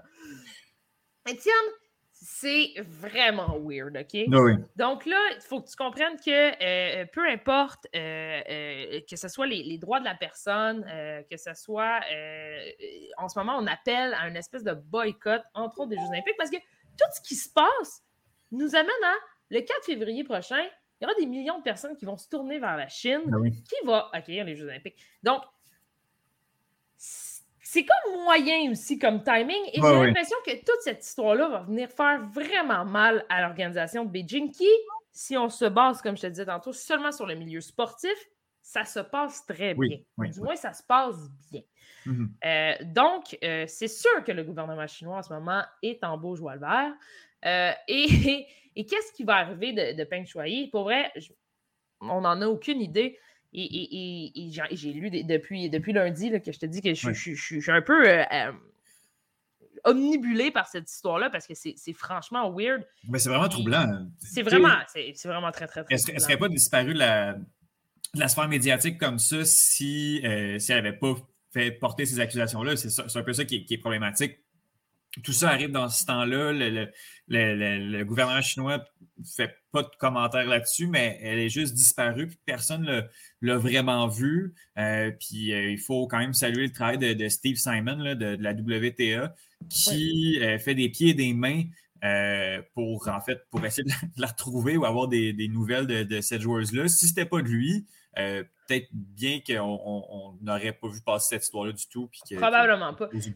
Très longtemps. Puis là, les gens en ce moment, ils critiquent beaucoup le CEO et, et- et- et ils ont raison, en fait. Mhm. Thomas Bach est venu s'impliquer dans cette histoire-là. Est-ce que c'était le rôle du CEO? Je ne crois pas. J'ai l'impression que le Ouais. CEO est embarqué parce qu'en se disant, ben, flûte à bec, dans trois mois, on est là-bas. Puis il faudrait Mhm. quand même pas qu'on ait l'air des niaiseux d'avoir choisi cette destination-là pour des Mhm. Jeux olympiques. Et, mais là, les gens se retournent vers le CEO et font, mais qu'est-ce que vous avez fait? Pourquoi vous n'avez pas plus que ça investigué? Pourquoi il n'y a, pas, euh, il y a pas plus de questions ça qui est posée? Et de là, je te ramène au boycott, Étienne. En ce moment, ça se discute, que ce soit au niveau des diplomates, euh, diplomates pardon, Oui. ou que ce soit au niveau des cérémonies d'ouverture. Est-ce qu'on va voir des athlètes défiler le 4 février prochain? Je ne le sais pas. On sait qu'il y a beaucoup d'athlètes internationaux en ce moment qui se disent euh, Oui, j'ai sacrifié ma vie au complet pour ces Jeux olympiques-là. Est-ce que ça en vaut plus que la vie humaine? Là est la question, Étienne. Euh, on, on sait dans, dans les prochains mois, la prochaine année, bon, Beijing recevra les, les Jeux olympiques, le Qatar également, qui, au niveau des droits humains, on repassera aussi euh, à ce C'est pas niveau-là. un hasard non plus. Si, euh, C'est ça. c'est ça. J'ai, euh, on a, euh, il y a quelqu'un, euh, il y a un ministre au Canada là, qui s'appelle euh, Margaret Maguire Johnson. Ben, en fait, elle est spécialiste des relations Canada-Chine. Elle n'est pas ministre. Les membres du conseil, elle est consultante, si tu veux, au gouvernement. Et elle, pour vrai, elle a peur, cette Canadienne-là. Ben, elle a peur. Elle, se dit, c'est- troublant ce qui se passe. Et, euh, et- ça rappelle, il y a des histoires d'horreur en ce moment là, de, de, Canadiens d'origine chinoise qui sont enfermés en ce moment, qui sont emprisonnés en ce moment en Chine. Sous quelles conditions, on ne le sait pas. Victimes de torture ou pas, on ne le sait pas. Euh, mais tant qu'ils ne se présenteront pas, par exemple, à la télé pour faire une confession publique, souvent c'est à la télé nationale, ils peuvent rester en prison toute leur vie. Étienne, moi, si je suis athlète en ce moment, je considère, euh, je, réfléchis, je porte ma réflexion au-delà du sport euh, pour, pour, pour, savoir qu'est-ce que je fais en février prochain. Mais mais c'est profondément inquiétant. Mmh Et je le répète, le CEO qui s'est mis un peu les pieds dans les plats cette semaine, entre autres Thomas Bach, là, et, et, cette espèce d'entrevue pour essayer de calmer le jeu, mais qui a plus eu l'air de prendre parti du mouvement chinois. Ben, en fait, Thomas Bach euh, a pris du côté de la Chine, si on y va mmh drastiquement. C'est comme ça que ça s'est passé. Donc, euh, c'est ça. Mais il y, a beaucoup, il y a beaucoup de mouvements aussi qui disent, euh, tu sais, je suis, je suis allée lire, là, il, y a, des, il y a des militantes chinoises, il y a des groupes de militants chinois euh, qui disent qu'elle euh, elle savait ce qu'elle faisait quand elle a euh, fait cette déclaration-là, quand elle a écrit cette déclaration-là. Elle était prête à ce qu'il l'attendait. Elle savait ce qu'il l'attendait et elle était prête à se battre. Et pour se battre, ben, ça veut dire surtout, c'est. Elle ne sait pas ce qu'elle va vivre pour les prochaines années, les prochains mois. mais si elle est faite assez forte, elle peut passer au travers. Mais évidemment, on ne sait pas comment ça peut se terminer en Chine. Euh, on ne sait pas, sait pas présentement dans quel, dans, quel état, dans quel état aller, comment, comment elle se retrouve, qu'est-ce qui se passe, euh, qu'est-ce qui se passe avec elle. C'est un gros flou, puis quelques bribes, quelques bribes louches. même, même les, les, signes qu'on a eus, euh, tout ça, tout c'est vraiment bizarre. Justine, est-ce que c'est moi qui a vu ça ou même le comité olympique canadien est en train de regarder avec certains, certains partenaires financiers la possibilité là, de, que ce soit de se retirer ou de, mener quelques actions justement pour protester? 100% euh, En fait, des, partenaires qui ont des actions en Chine aussi, qui ont des, qui ont des, qui ont des parts avec la Chine. Euh, euh, Justin Trudeau a, pas, émis quelques commentaires cette semaine. En fait, le bureau de Justin Trudeau a émis quelques commentaires. Et je te dis, on parle, il y a eu des rencontres exceptionnelles qui ont eu lieu dans les derniers jours pour parler de boycott, entre autres de boycott diplomate, mais oui, aussi de demander à certains, certains partenaires financiers de peut-être se retirer. Euh, ça ne va pas être les trois prochains mois les plus euh, tranquilles du côté euh, de la Chine. Ce qui s'annonçait pour être des jeux d'hiver, dits écologiques, dits beaux, sera peut-être assombri par Tout, ce qui se passe là-bas. au final, il y a des vies humaines en ce moment qui sont, qui sont troublées. Et, et, on le sait, tu sais, par le passé, parce que ça s'est déjà vu, ça aurait été facile pour les Américains de prendre en charge ce dossier et de se dire, nous, on va aller la chercher. Mais mm-hmm. c'est tellement. Euh, si tu ne veux pas t'embarquer avec ça, avec les Chinois, malheureusement. Donc, c'est plus gros qu'aller que, sauver des, otages en Afghanistan, par exemple. Mm-hmm. Euh, je ne veux, pas comparer les deux, mais on, est ailleurs car euh, la Chine, c'est la plus grande puissance mondiale. Mm-hmm. Donc, ça pourrait faire extrêmement mal. J'ai hâte de voir l'économie aussi. je ne suis pas, pas une, une, experte de l'économie, mais mais tout ce qui se passe en ce moment pourrait, pourrait venir jouer euh, là-dessus mmh. aussi. Donc, euh, à suivre. C'est pas très sportif et joyeux, Étienne. Ben, écoute, parler euh, je pense qu'il faut en parler quand même parce que c'est pas, pas chic, chic, chic.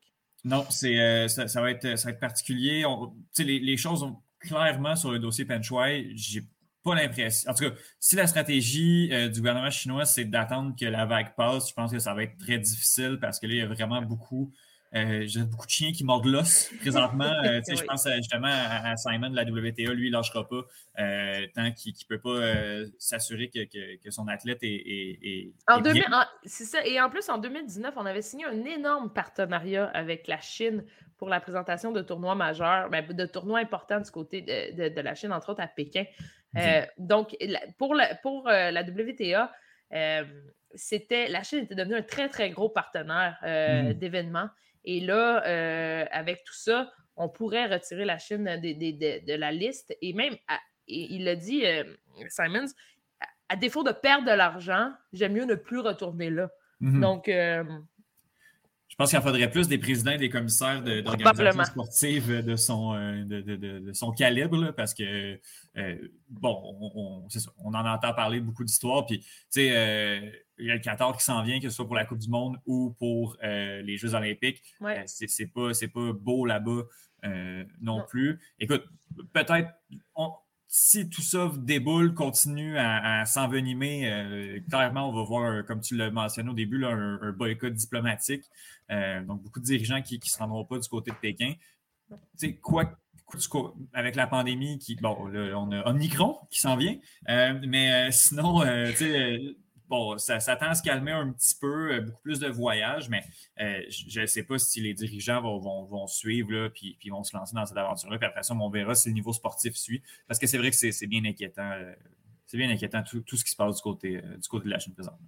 Ah, c'est très, très, très inquiétant, Écoute, Justine, dans les prochaines semaines, on va essayer de, de, retourner du côté sportif tout en gardant un œil sur, euh, sur ce qui se passe. Euh, L'excellent curling en ce moment, Étienne, je te l'ai écrit cette semaine. Ben ben on, est on est en train de choisir les deux équipes qui vont représenter les hommes et les femmes.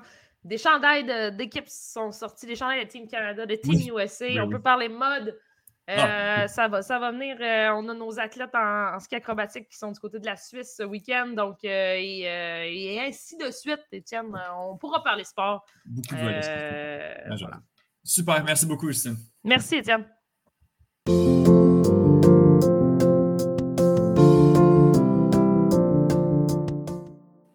Alors, euh, Benoît, le coup près est tombé. Ça fait plusieurs semaines.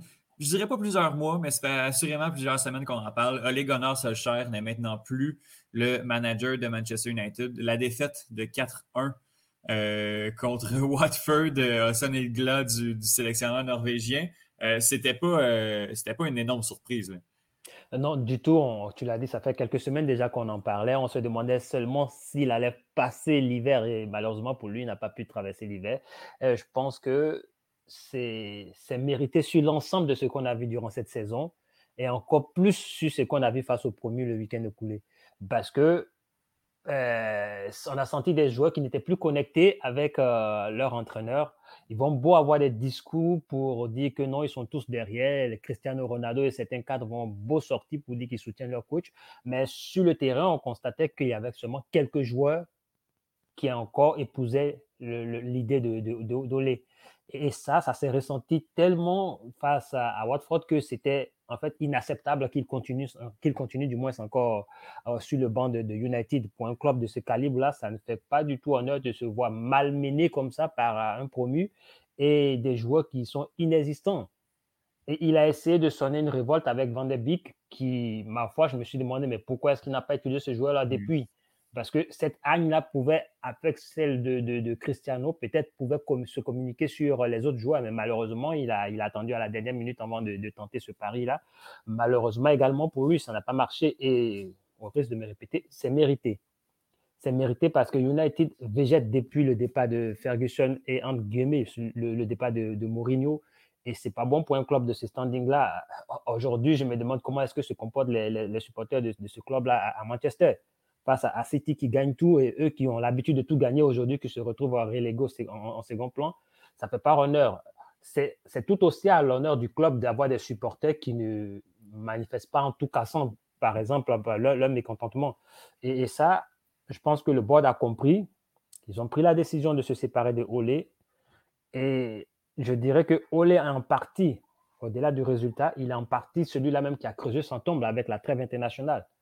Tu ne peux pas traverser une tempête et durant la trêve internationale, tu libères tous tes joueurs pour, des, un congé d'une semaine. Ça ne se fait pas pour un manager qui est en période de crise. Tu ne vas pas dans ton pays pour te ressourcer et tu ne laisses pas tes joueurs livrés à eux-mêmes. Les internationaux sont partis, ceux qui sont là, tu les gardes. Et en fonction d'un calendrier léger, vous pouvez travailler sur la semaine pour essayer de remonter l'équipe. Tu n'attends pas la dernière minute pour regrouper les cadres pour faire une réunion de crise. Ça ne marchera jamais. Parce que les joueurs qui ne sont pas, par exemple, des internationaux, ils se sentent exclus. Ah, pourtant, tu as besoin de ces joueurs-là pour euh, redynamiser l'équipe. Alors, lorsque ces joueurs-là, tu les mets sur le terrain avec ces internationaux que, que tu penses pouvoir te sauver, ben, si la, en fait, la communication ne passe pas, ça va se ressentir. C'est ce qu'on a vu le week-end. Ce sont des joueurs qui n'ont pas voulu répondre à, en fait, à, la, philosophie de, de Et malheureusement pour lui, ben, il a payé et je pense que maintenant, pour Manchester, il est temps de trouver celui-là qui va vraiment redorer ce blason-là, ne serait-ce que pour cette saison, et puis voir à, l'avenir ce que ça va donner. C'est, c'est, oui, euh, les Gunners Solskjaer fait son temps du côté de, Manchester United. Je, crois qu'il, au final, a rendu une équipe meilleure que euh, ce qu'il y avait au moment où il est arrivé, où il a remplacé Mourinho. Il a amené l'équipe à un certain cap, mais là, c'était rendu beaucoup trop élevé pour, pour lui, là, pas la stature d'un manager d'élite, euh, à mon avis. Mais bon, euh, il part euh, de, de, de, je dirais, de, avec, en bon terme avec Manchester United. Oui, il s'est fait virer. Il a réussi à faire une entrevue avec Manchester United TV pour, pour faire ses adieux. je crois qu'on lui a donné un beau, un beau chèque de 7,5 millions aussi pour, pour qu'il parte. Ce qui, ce qui pourrait expliquer le fait que Manchester United a attendu aussi longtemps avant de le virer, c'est l'absence de candidats euh, potentiels pour le remplacer. Euh, on ne remplacera pas les Gunners Solskjaer par euh, un autre entraîneur de, je dirais, de, calibre moyen. L'équipe où elle est rendue avec l'effectif présent, c'est du calibre élite. C'est une équipe qui, en début de saison, pouvait quand même concrètement penser gagner la, Premier League, l'atteindre en tout cas. Là, on n'est pas là. C'est Michael Carrick qui a, coaché le dernier match contre Villarreal en Ligue des Champions. Mais euh, Michael Carrick était une solution à très, très court terme et Manchester United vient de confirmer une, solution à court terme. C'est euh, Ralph euh, Ranick, ancien manager de Leipzig, Schalke, Offenheim, Stuttgart, donc en, Allemagne, qui vient assurer l'intérim pendant les six prochains mois, six, sept prochains mois jusqu'à la fin de la saison. Puis après ça, on va avoir un, euh, autre coach qui est particulier avec ce contrat-là, c'est euh, que euh, oui, il signe jusqu'à la fin de la saison, puis après ça, il y a un contrat de deux ans dans l'administration parce que j'ai un petit peu de difficulté à prononcer son nom. Ralph Ranike. Ranike, on va y aller avec, avec ça. Euh, n'a pas coaché depuis déjà 2-3 ans et était le directeur des sports du, volet sportif, était beaucoup plus dans l'administration, euh, que ce soit au Red Bull Leipzig ou euh, au Locomotive Moscou, où il était depuis, depuis juillet. Qu'est-ce que tu penses de cette arrivée-là? Puis après ça, on peut se projeter dans le long terme, à savoir qui peut remplacer Olé.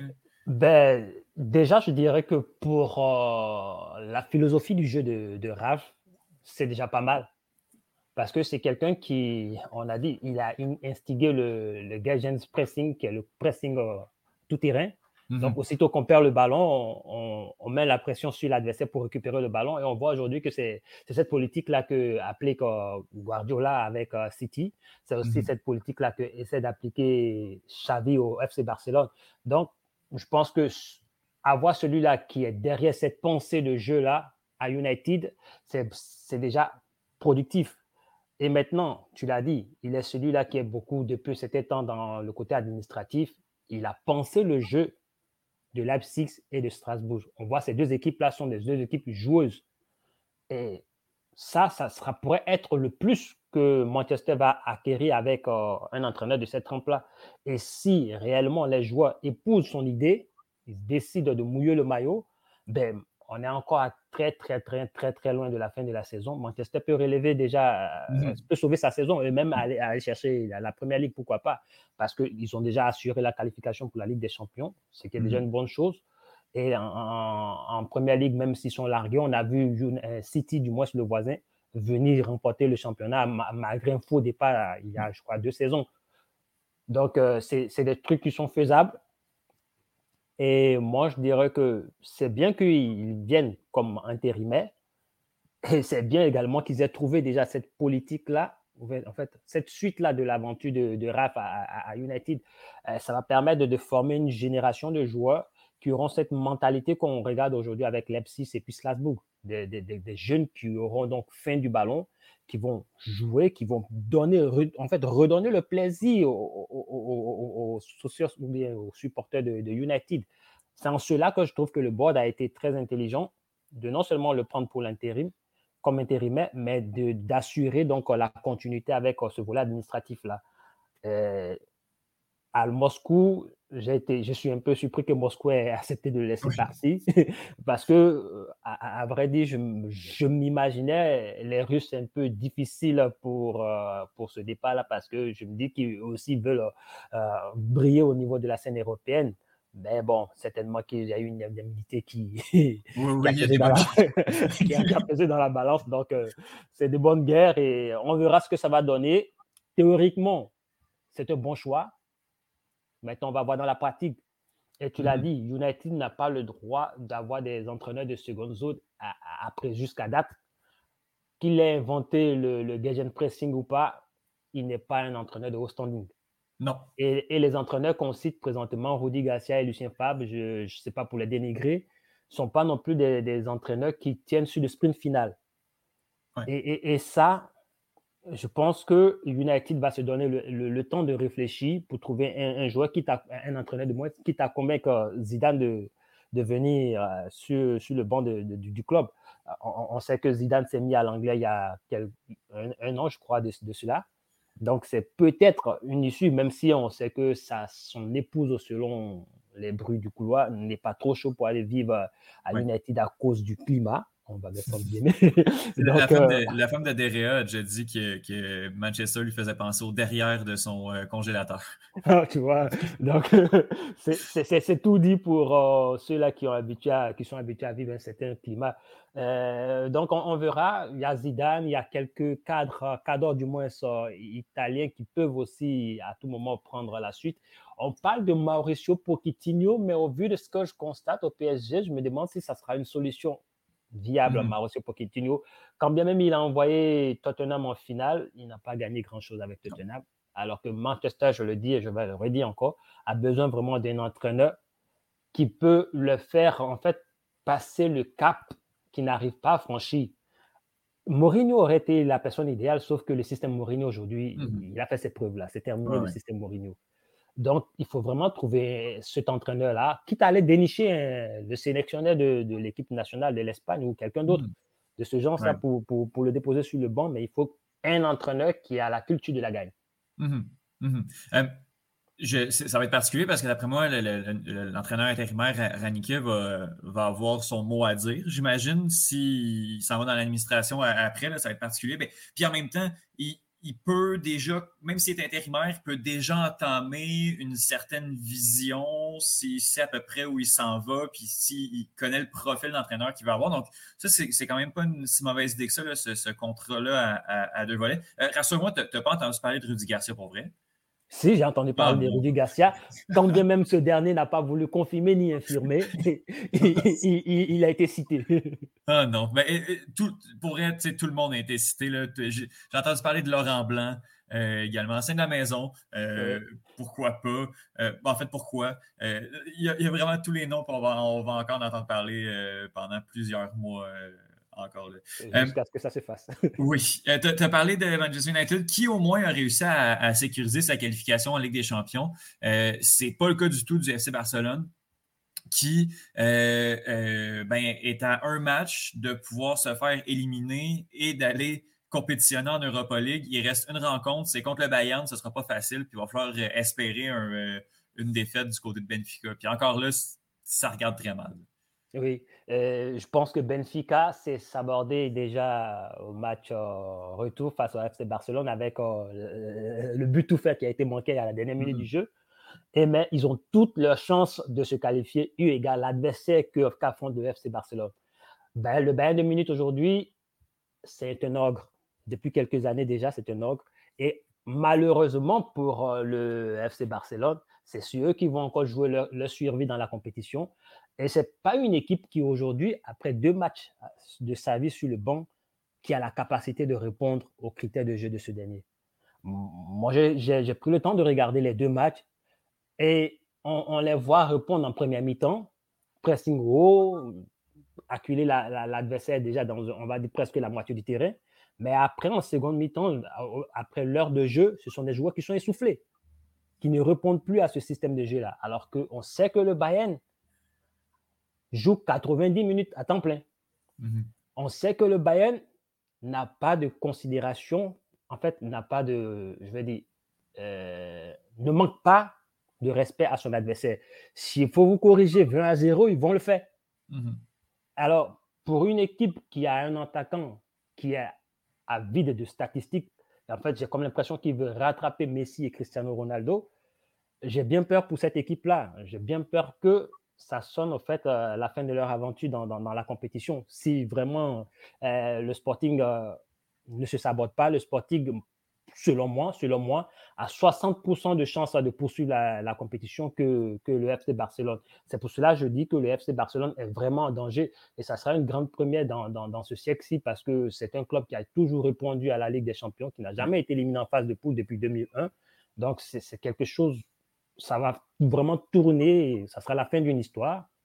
Et à, Xavi de, reconstruire sur euh, peut-être euh, la Ligue Europa. Mhm. Mais ça, c'est que des supputations. la vérité d'hier n'est pas toujours celle de demain au niveau du football.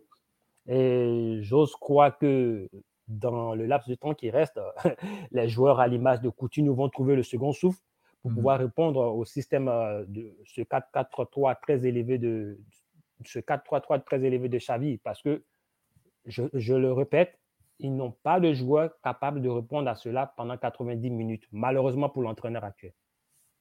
C'est, ça va être. Euh, écoute, c'est un gros client, le Bayern de Munich, qui je m'attends personnellement à voir effectivement l'FC Barcelone en, Ligue Europa euh, au, mois de, au mois de janvier, février. Euh, comme tu l'as dit, ça va, être, ça va être historique.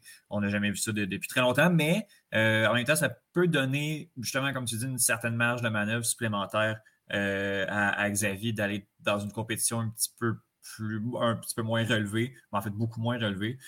puis peut-être d'aller loin, euh, d'aller un petit peu plus loin dans cette, dans cette compétition-là. Euh, je veux qu'on termine sur euh, le Paris Saint-Germain. J'ai regardé hier le match, le match contre Manchester City. quand on regarde deux équipes de, de, ce talent-là, on voit clairement la, la, la, patte d'un entraîneur et la patte d'un collectif comme Manchester City le PSG qui a tellement de talent, mais qui finalement est, très désorganisé. Encore ce gros gap-là entre la défense et l'attaque. On n'est pas capable de, construire efficacement. Euh, ça, va être, ça va être difficile pour le Paris Saint-Germain, malgré l'arrivée de Messi, d'aller gagner cette compétition-là. Euh, ben, c'est pour cela que je me demande si ce n'est pas une farce, au fait, tout ces, cet assemblage de constellations qu'il y a dans, cette équipe. c'est absurde de voir qu'on est, on est allé chercher un entraîneur qui adore le jeu, Mhm. qui vient avec des joueurs qui sont pétris de talent individuellement et que la mayonnaise ne prenne pas. Mhm. Et, c'est un parallèle que j'ai envie de faire, mais ça montre un peu combien de fois c'est difficile d'entraîner cette équipe-là. À, City, c'est également un club État, comme le Paris Saint-Germain. Mais j'ai jamais vu un entraîneur à City qui, qui, a eu des difficultés à coacher son équipe. Ils ont la latitude de faire ce qu'ils veulent. Ils ont la latitude d'utiliser les joueurs comme ils veulent. Ils ont la latitude de mettre le joueur qu'ils veulent sur le banc et même de ne même pas le prendre dans les 23 pour un match. Mais à, Paris, j'ai comme l'impression que mettre un, joueur de, de, tel calibre sur le banc, que je veux parler des trois de devant, c'est compliqué pour l'entraîneur. Euh, on a l'impression que c'est plus euh, Doha qui décide de qui va, qui va jouer et non l'entraîneur. Et, ça, ça ne marche pas. On regarde Messi, on, Messi, on ne va pas le blâmer pour le fait qu'il ne coupe pas parce que c'est quelqu'un qui n'a jamais couru de ce que je sache. Mais lorsque Messi ne coupe pas, Neymar ne coupe pas, Mbappé qui commence par lever les pieds parce qu'il constate que ces deux accompagnants de, l'attaque ne coupent pas, ben, ça fait une équipe qui finalement joue à 7. Mhm. Et, ça, c'est le pauvre Navas et, la défense qui, subissent. Euh, on a vu la frustration de Kipembe durant toute la rencontre. Il n'était pas loin de prendre un carton rouge. Mhm. Alors, si cette équipe-là va continuer comme ça, ben, les individualités vont briller par, par moment, mais ça ne sera pas suffisant pour aller chercher euh, le trophée. Et il y a un observateur du, du, du, football anglais, euh, pour ne pas le citer, Jamie Garguet, qui a parlé d'une équipe de touristes. Mm. On ne gagne pas la Ligue des Champions, malheureusement, avec une équipe de touristes. Il faut des gens qui ont faim. Il faut des gens qui veulent ce trophée-là. Et il faut aussi qu'un entraîneur, à un moment donné, sorte un peu de sa réserve. Le politiquement correct avec euh, euh, passe-moi le nom de l'entraîneur. Euh, Pochettino.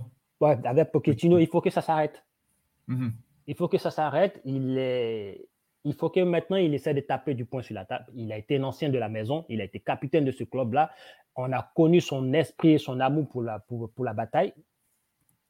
Il a joué avec des joueurs, on ne va pas dire qu'ils sont du même calibre que ceux-là, mais il a, il a réussi à prouver qu'il était un bon entraîneur. Pourquoi avec des, autant de joueurs, ça ne marche pas? Il faut qu'il tape du poing sur la table. Et s'il faut qu'il parte en bras de fer avec, euh, avec Leonardo et la, direction du, PSG, il faut qu'il le fasse. Aujourd'hui, Turel l'a fait, Turel a été remercié, mais Turel, il vit bien.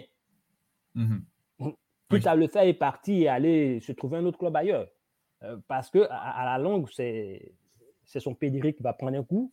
Mhm. Et c'est lui-même qui risque de perdre confiance en, ses choix tactiques et en son système de jeu, en sa philosophie de jeu. Et ça, c'est pas bon pour lui. C'est clairement pas bon pour le PSG. Et c'est encore triste de voir que, euh, du moins, ça, Mbappé se fait aspirer par euh, les deux vedettes sud-américaines. Et encore pire, de savoir que Messi est en train de suivre Neymar dans, dans la mauvaise direction. Mhm. Ce, dernier qui, sur sept matchs de, Ligue des Champions, n'a été aucunement décisif, ni but, ni passe décisif. Pour un joueur de ce calibre, ça montre combien de fois, au fait, je ne veux pas être désagréable envers les joueurs de Paris Saint-Germain. J'ai comme l'impression que c'est plus euh, leur euh, émolument qui les intéresse que les, les, les, résultats. Ils sont assurés de, de remporter la Ligue 1 quasiment chaque année et je pense que pour eux, c'est suffisant. Le fait mhm. d'arriver en demi-finale de la Ligue des Champions, pour eux, c'est suffisant. Ce n'est pas suffisant pour des joueurs de cette trempe-là. Et vivement que on laisse euh, un joueur comme Sergio Ramos s'exprimer réellement. Si Messi est connu pour être introverti, je ne pense pas que c'est le cas pour Ramos. Alors, il faudrait, si Pochettino n'arrive pas à parler, ben, qu'il laisse le, choix, le champ libre à Ramos lorsque ce dernier sera opérationnel pour en fait réveiller un peu, secouer le cocotier pour réveiller tous ces joueurs-là. Sans quoi Paris va être une grosse déception, ça serait un fiasco et le projet risque euh, en fait de voler en éclats.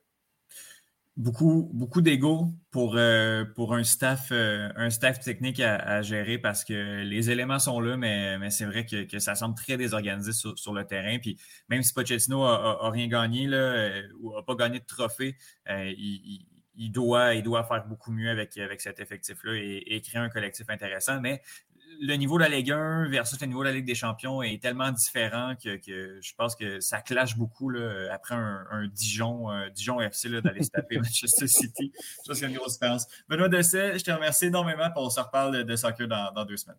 Merci à toi et au plaisir.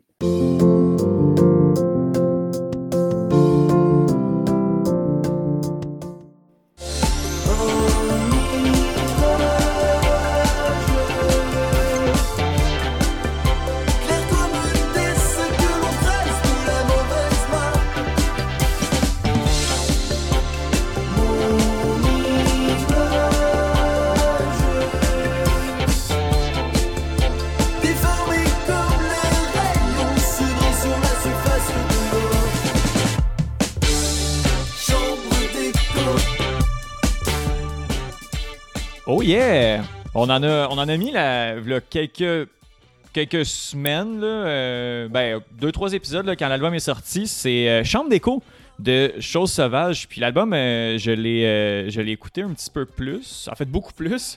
Et superbe album, le 4.5 étoiles sur 5 là, de, la part, de la part de la presse. C'est un succès, c'est vraiment très très bon. On, on parle de bière et musique justement avec Bruno Larose. Salut Bruno, comment vas-tu? Ça va très bien. Et toi, Étienne? Ça va, euh, ça va bien, merci. Je vais, peut-être monter ton son un petit peu parce que. Pardon? On va faire des tests de son là. Juste ouais, ben, on est rendu là. Hein, ok. Euh, je pense qu'on va, être, je pense qu'on va être correct comme ça. Super, super, super. Euh, oui, ça va bien, ça va bien. Est-ce que tu écouté un petit peu plus? T'es-tu penché dans Chose Sauvage? Chose Sauvage depuis. Pas vraiment, non. J'ai pas. Je suis tombé dans des vieux trucs là, un peu. Là, puis, ouais, il y a comme. En fait, pas grand chose là, euh, à se mettre sous la dent. Ouais, ben en fait, il y, a, il y a un album là, que, que je vais te parler, Étienne, qui, plus tard, qui, c'est un album qui est sorti, euh, ça fait à peu près un mois, là, puis mm-hmm. je pense, je me suis pas encore tanné, mais je l'ai écouté beaucoup. Mais après ça, entre-temps, je suis tombé dans les vieux trucs, puis je vais mm-hmm. t'en parler aussi, là, fait que euh, c'est ça. Mais non, j'ai pas, je suis pas encore allé mm-hmm. tant que ça dans dans la chose sauvage. C'est un album qui se prête à, à, à, beaucoup de choses, beaucoup de, de, de, pendant l'écoute. Là. Euh, bref. Euh, super bon album, très bon. Puis, tu sais, des, vieilles choses, là, même moi, de, comme je pensais, j'étais comme, qu'est-ce que je mets comme musique, là? Même là, j'ai pas écouté grand chose de nouveau dans les, dans les dernières semaines, derniers mois, là. Euh, fait que c'est ça. Je me suis dit, on va y aller avec, avec Chose Sauvage. Au moins, c'était très bon, puis je l'ai un, petit peu plus écouté, même si on en avait parlé. Mais mhm. très, très, très bon album. Bruno, qu'est-ce que hum, qu'est-ce qu'on boit, là? Ben, aujourd'hui, Étienne, on va boire une Lager Beer. Oui. De, d'un groupe, en fait, qui s'appelle Lager Brawl. Je ne sais pas comment le prononcer, très honnêtement. OK. Euh, mais en fait, c'est, trois gars, euh, dont un qu'on connaît bien, Étienne, d'ailleurs. C'est, c'est, trois personnes qui aiment trop les lagers. C'est ce qui est écrit là, dans, dans, dans la description quelque part. Là. Euh, c'est conçu par des gens ayant, ayant en commun une passion beaucoup trop grande des lagers de qualité pour ne rien faire avec ça. Donc, c'est trois gars dont euh, ils ont bossé, dont, euh, dont M. Jason Gawin, qu'on salue, qui écoute probablement cet épisode. Puis c'est aussi deux, deux, autres gars, je vais les nommer là, comme baguette là c'est Alex Gavinet Boileau et Olivier Charbonneau. Hey, euh, tu, penses que tu peux faire ton épisode pas d'écouteur? Ben oui, bien sûr. Ça, frotte beaucoup. Donc, euh, si jamais euh, on, pouvait faire ça. C'est, je pense que c'est notre meilleure chronique. C'est notre meilleur début de chronique jusqu'à présent. Ah oui, ça, c'est. On, va ben, t'entendre un petit peu écho, mais j'aime mieux ça que, le, frottement des micros d'écouteurs. Donc, euh, oui, c'est ça. Donc, c'est trois gars qui aiment beaucoup les, les lagers. Puis là, Étienne, je sais, là, tu vas me demander, mais une lager, c'est quoi? Qu'est-ce qu'une lager, Bruno? Bon, merci. C'est toi notre expert bière maison d'un bout à l'autre pour, pour justement euh, répondre à, ces questions que je me pose depuis si longtemps. Ouais, c'est ça. En fait, les, la différence entre une ale ou une lager, euh, ben, c'est beaucoup dans, au niveau de la fermentation. Donc, pour une ale, donc tout, tout, tout ce qui est les IPA ou les trucs comme ça, euh, c'est une température qu'on dit haute. Donc, la fermentation se fait à température haute. Donc, euh, souvent, c'est assez. Euh, c'est ça, ben, entre 18 et 22 degrés Celsius. Et puis, pour les lagers, la fermentation se fait à basse température, donc entre 9 et 10 degrés. Donc, c'est ça la, la, grosse différence entre, entre les deux. donc, puis souvent, on va associer les bières lager aux bières de, type, de type allemande. Mm-hmm. Donc, tu sais, même, tu sais, mettons pour les plus connus, tu sais, une Heineken, ben, c'est une lager. c'est ce qu'on pourrait classer comme blonde, disons, là, dans, la bière. oui, aussi, il y a souvent ça. Puis, euh, pour les. Euh, pour ce qui est des L, euh, l'IPA ou les trucs comme ça, qui sont plus sur le côté de Malte ou les trucs comme ça, ça, c'est souvent plus anglais. Donc, les bières plus anglaises, euh, les porters ou les trucs comme ça, bon, ben souvent, on utilise la méthode de fermentation où on dit que c'est des L. Donc voilà la différence entre les L et les lagers. Wow! Merci beaucoup. Euh, merci beaucoup, Bruno, pour cette euh, parenthèse. On dirait que tu as travaillé là-dedans. On dirait, on dirait, mais je, t'avoue que je savais que quand je. parce qu'il faut le dire, je l'ai déjà bu en fin de semaine parce que j'étais quand même curieux d'y goûter. Et puis, Bon, je, je vais dire que j'ai bien aimé. là. Ouais, j'ai triché, j'avoue. J'avoue que j'ai triché. Mais euh, j'avoue que je l'ai bien aimé. Puis euh, j'étais avec des amis, puis on s'est demandé. Il dit Ah, une lager, c'est quoi Je fais Je sais que c'est au niveau de la, température de fermentation, mais il a fallu que je fasse mes recherches. Et effectivement, c'est ça, c'était au niveau de la. C'est ce que je pensais. C'était vraiment au niveau de la température, la, la fermentation et tout. Donc, euh, Étienne, je t'invite à, la craquer. Oui, oui, oui. à ça. Parfait. On ben, je vais avoir euh, ton opinion et on va pouvoir aussi en parler. Donc, euh, pendant que tu pendant que tu la goûtes, moi, je vais, je vais parler un. Je vais, faire un descriptif un peu. Là. Donc, dans le fond, cette bière, là, je, prends ça de leur site. Là. Donc, c'est eux qui le disent. cette bière est notre interprétation des lagers traditionnelles franconiennes qui nous ont tant inspirés. On y goûte bien les notes de Malte allemand avec juste assez de corps pour le style ainsi qu'une signature de houblon noble de variété perle qui s'exprime surtout en aromatique avec une amertume modérée, une lente maturation à froid visant vient harmoniser le tout. Donc, Étienne, pendant que j'y goûte, oui. qu'est-ce que t'en penses? Euh, je suis pas un, un, fan de lager. Et souvent, quand on va mettre une lager euh, sous le nez, euh, de ce type-là, je vais répondre que euh, pour ce que c'est, c'est très bien. je sais, je pense pas en reprendre d'autres, mais tu m'offres une lager de ce type-là en dessous, puis, puis, de la Records dans un bar à karaoké, je vais quand même prendre ça, Mais je suis je suis pas un, grand, un grand fan, je dirais. Mais c'est très bien. je donne une note de 9 sur 10 à, sur l'exécution du produit. Ouais, ben ça, je suis quand même d'accord. C'est pas le genre de bière que, que je vais consommer euh, beaucoup non plus. Là. C'est pas. Euh, pas non plus mon style favori. Mais comme tu dis, Étienne, effectivement, on voit qu'il y, a de la qualité et c'est bien fait. Donc, ça, c'est quand même. C'est quand même important. Euh, faites à noter aussi, ça a été brassé chez Avant-Garde à Montréal, qu'on connaît bien qu'on aime bien aussi d'ailleurs. Oui. Donc euh, voilà donc euh, la, la garbière de Lagerbras. je sais pas comment le prononcer. je pense que c'est ça. Pour, pour être maintenant euh, oui, germanophone, je dirais Lagerbras. Lagerbras. Oui. Mais J'adore ça. en même temps. Ben, écoute, je, je, ne saurais comment le prononcer. Oui, oui. Si des gens sont capables de me dire, ben, ça va me faire plaisir les, les, euh, Allemands euh, parmi nous, euh, écrivez-nous. On est là pour prendre, prendre des commentaires. Envoyez-moi un vocal avec comment le prononcer. Ah, je vais être vraiment très, très content. C'est tout ce que j'ai de besoin. Tu vas des, des, des, des, France. Puis j'en ai qui vont t'écrire. Bruno, tu m'as dit que tu fais un spécial Céline Dion dans le cadre de la sortie du film Aline, c'est ça? Non, aucune chance que je te parle de Céline Dion parce que justement, je viens de dire son nom, puis là, il y a un petit peu. Tu peux me dire Aline, si tu veux. Si tu veux, genre, euh, dévier, les, euh, dévier le truc un Même peu. là, je sais, il y, a comme un petit peu de vomi tranquillement qui remonte, puis je pense que ça me tente pas tant que ça d'en parler. non, mais en fait, Étienne, euh, tu peux peut-être y aller avec l'extrait, puis je vais parler par la suite. Ok, tu me laisses-tu me préparer? Parce que je ben oui. pas. Regarde, je pas Parce qu'elle avait une introduction. J'avoue que je t'en avais pas vraiment. J'avais pas dit que j'allais me lancer à froid comme ça. Ben oui. Mais j'ai pas, pas l'habitude, absolument, je t'ai averti. Fait que là, de ce que je comprends, c'est qu'on on, va écouter ça. Euh, et puis, on, on, on. en parle après. On en parle après. On sait pas de quoi. Euh, on sait pas de quoi il s'agit. On fait juste se lancer. Et ce sera pas bien long. Je pense que. Ben, regardez pas trop. quoi? Oui. Quoi? Ben, je pense qu'on est prêt. Ah, ben, allons-y. On m'a fait croire que j'étais béni ben avant que je le sache. Yeah. Échappé belle tellement de fois avant de le catch. Il était trop tôt. Look good, felt wrong, don't go. Faire le con par chez nous, c'est un no-no. Mon homeboy est dans sa petite contre les dodos. Mon temps, c'est de l'argent, vaut mieux tard que de no show. I'm blessed. J'aurais pu finir comme mon best. On me l'avait dit, wash tes fesses. S'en est fallu peu, non ne lèche, sain sauf. Maintenant j'arrive à sourire.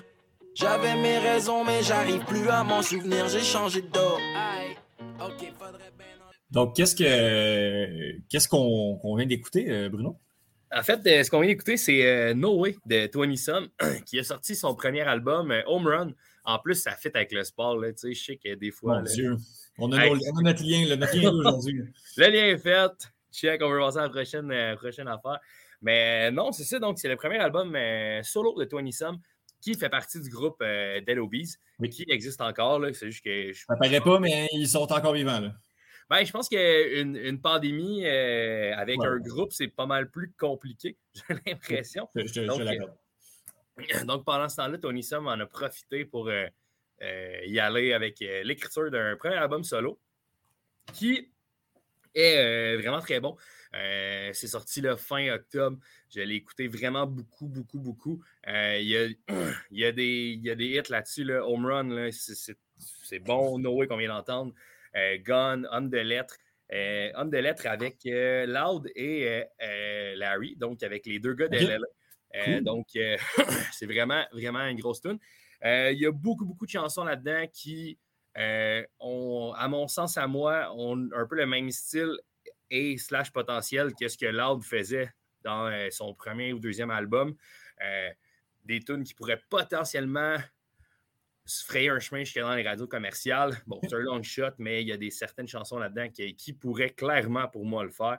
Euh, le producteur, c'est Just, qui est le même producteur que pour les albums de Loud. Donc, je pense qu'il y a peut-être une association à faire à ce moment-là. Mm-hmm. pour, pour, moi, c'est. Parce que dans, dans l'année, je n'ai pas tout écouté, mais c'est définitivement le meilleur album de Rap qui est sorti cette année. Euh, en tout cas, à mon goût, à moi, personnellement, c'est vraiment très, très bon. Euh, et puis, euh, gros, gros, gros, coup. Il y a plusieurs extraits, dont pour la, chanson Home Run, je ne me trompe pas. Au début de la chanson, c'est avec Jacques Doucet, qui est cette légende des, comme, ben, en fait, disons du baseball québécois. Ce n'est mm-hmm. pas un joueur, mais comme en tant que commentateur, c'est une légende et il prête sa voix dans certaines des chansons euh, de, l'album. Et Tony Sam est un grand, grand, grand, grand fan euh, de baseball et euh, par la bande est également un grand fan de Jacques Doucet. Et puis, ça rajoute à l'album. Jacques Doucet a aussi une voix très.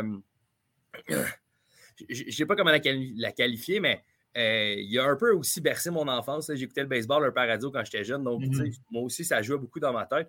Donc, d'avoir ça en plus à l'album, euh, c'est un gros, gros, gros plus. Ben Donc, euh, ouais, gros, gros, gros. Euh, comme l'a dit le, titre d'album, il frappe définitivement un home run avec ce premier album.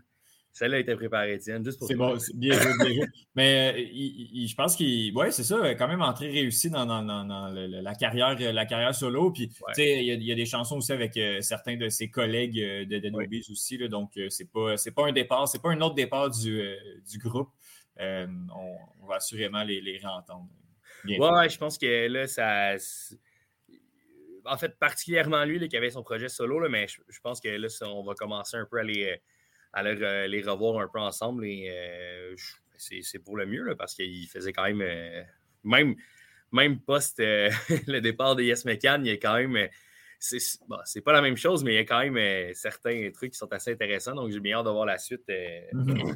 Et le, rap québécois, le rap québécois va sortir gagnant aussi si Dead sort euh, d'autres Ah, ben oui, ben oui, clairement, clairement. Dead a clairement mis sa patte déjà sur, sur le rap, euh, le rap de la, manière qu'on le connaît. donc, euh, oui, non, clairement. Définitivement. Puis, écoute, Étienne, j'avais d'autres, des brèves que je vais appeler. Parce que, comme je, te, comme je te disais, je suis retombé un peu dans des vieilles. dans des vieux trucs que j'écoutais. Et puis, je ne sais pas pourquoi je suis tombé là-dessus, mais euh, Simple Plan, Étienne, un groupe, euh, ce groupe québécois qui a maintenant perdu un membre, euh, hashtag MeToo. Mais, ah oui, ah oui, C'est vraiment pas le plus charismatique de la gang qui ont perdu. Donc, ah, c'est pas, pas, le chanteur. Là. non, non, non, poches. ouais, c'est ça, c'est pas super. ils ont sorti une nouvelle chanson, Étienne. Ah ouais. Qui s'appelle Antidote. Ah, j'ai vu. J'ai entendu parler de ça. J'en parle, Étienne, parce que euh, je suis tombé là-dessus euh, un peu. Ah oui, je l'ai vu. On, peut écouter un petit bout, par contre. On peut, on peut, on peut faire ça. Ben oui, allons-y. Parfait. On met ça. Euh, on, on, je sais pas, le combien 24e seconde, bon ça? Vas-y, comme tu dis.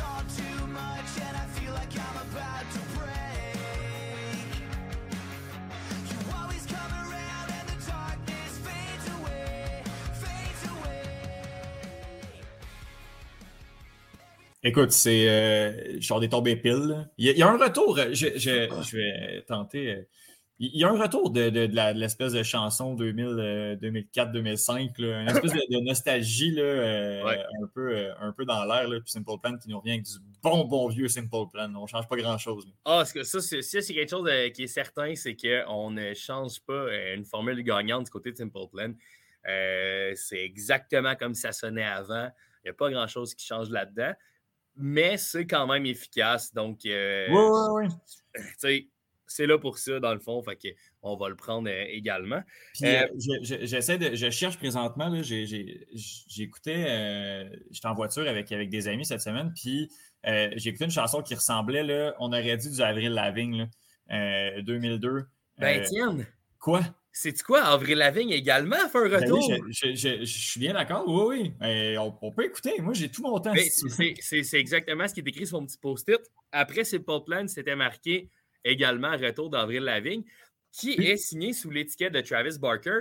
Donc, euh, ça sonne un peu plus. euh, ben, c'était déjà quand même rock, là, ce qu'il faisait Avril Lavigne.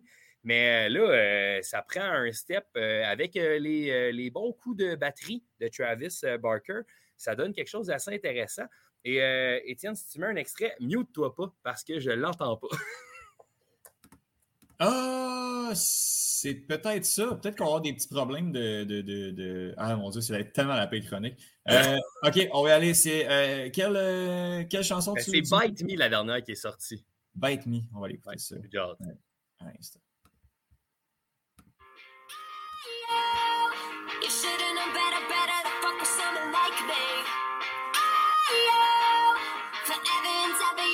Wish I was your wifey.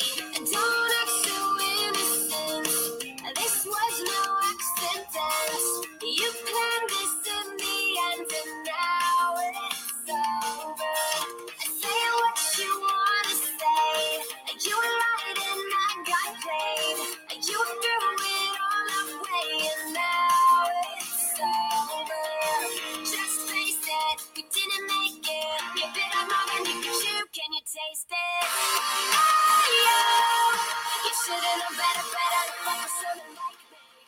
Non, ça, ça, par contre, c'est un peu insupportable. Ben, moi, moi, je pense que là-dedans, ce, que je- ce qui rend ça un peu moins supportable, euh, c'est la voix d'Avril Lavigne. Parce que moi, j'entends pas la voix, mais j'entends le, j'entends le son de Blink 182 en arrière. ouais, ouais, non, mais c'est c'est ça. C'est Ça, j'aime ça, mais j'avoue que la voix, euh, c'est pas, ça me, ça me perturbe un peu. Mais euh, ouais, donc un retour aussi là, pour Avril Lavigne qui s'était éloigné un peu. Là. Sûrement, les, euh, c'était trop difficile pour elle, euh, la séparation avec Jack Kruger. Donc, euh, ouais. je je sais pas pourquoi je parle du gars de Nickelback ici. Ouais, c'est difficile, là, des ruptures avec Nickelback. Ouais, ben c'est ça, exactement. C'est tellement, euh, tellement bon. Bref, euh, Avril Lavigne qui est de retour aussi. Donc, il y a, Ben oui. je pense qu'il y a plusieurs artistes là, qui, qui, euh, veulent aller chercher peut-être un dernier chèque de paye avant, euh, avant de vraiment euh, caler la fin de leur carrière. euh. Mais là, Avril Lavigne ne doit même pas avoir 40 ans. là. Non, c'est vrai, elle est relativement jeune, c'est vrai. Je pense qu'elle ouais, était peut-être un petit peu plus jeune, un petit peu plus vieille que. ouais, dans la trentaine, d'après moi. Mhm. Mais Ben, euh, c'est- ouais, de la nostalgie aussi. Là. oui. Euh, c'est ça. Les gens, les gens se rappellent un peu de leur, leur adolescence. Puis, euh, Ouais. ils sont- ouais, ouais. Oui, exactement. Je, je- je suis totalement d'accord avec toi. Et puis euh, là, on va faire une pause de, no- de nostalgie. On va aller dans le pour la dernière brève que j'appellerais. Euh, également, dans le dernier mois, euh, bon, je sais que pour toi, euh, mettons Weezer, peu importe ce qu'ils vont sortir, euh, tu vas aimer ça, tu vas être content. Non, je, non, non, je vais être content. Je vais pas aimer ça. là. Ça, tu vas être content. C'est la même chose dans mon cas avec Les Louanges. Et euh, Les Louanges qui a sorti le troisième extrait de l'album qui va sortir en début janvier. Et je suis déjà excité. L'album qui va s'appeler Crash euh, va sortir le 22 janvier, si je ne m'abuse. Et euh, ben, le premier extrait, euh, ben, le, le troisième extrait, parce qu'en fait, je me suis dit, celle-là, je ne veux pas le mettre comme extrait de fin parce que j'ai déjà mis les deux premiers extraits, ce serait abusif. Donc, euh, c'est Qu'est-ce que tu me fais, qui est le, la- dans le fond le troisième extrait là, de l'album qui est sorti au mois de janvier, que j'attends d'ailleurs avec impatience. J'ai les bras croisés et j'attends depuis que je sais que ça va sortir, cet album-là. Euh, j'ai hâte de voir là, parce qu'avec le premier album, en fait, le premier album qui a été excellent, euh, j'ai hâte de voir ce que ça va donner après. Et euh, je pense que ça va être un peu différent là, de ce que je- de ce qu'on a pu entendre. oui, oui, oui, oui. Dernièrement, ça va être un peu différent. Donc, euh, c'était la dernière brève, euh, Étienne. euh, Mais qu'est-ce que tu me fais? Tant qu'à ça, on va-tu écouter un extrait? ah, vas-y, on est là. On se gâte. Let's go.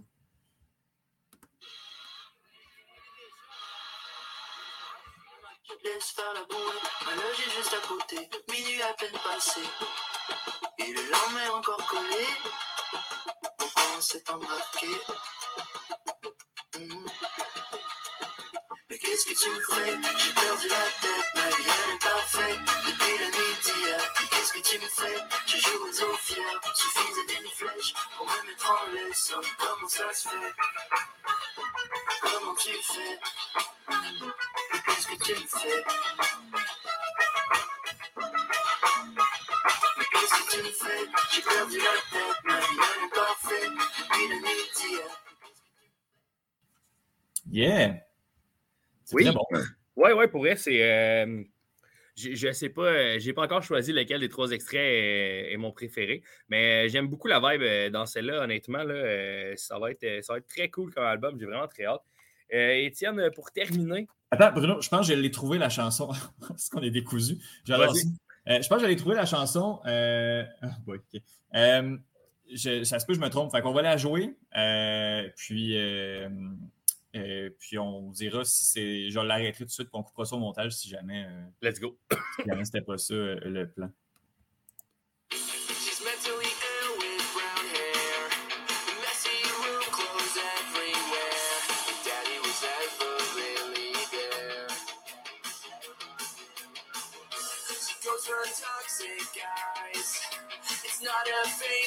Type.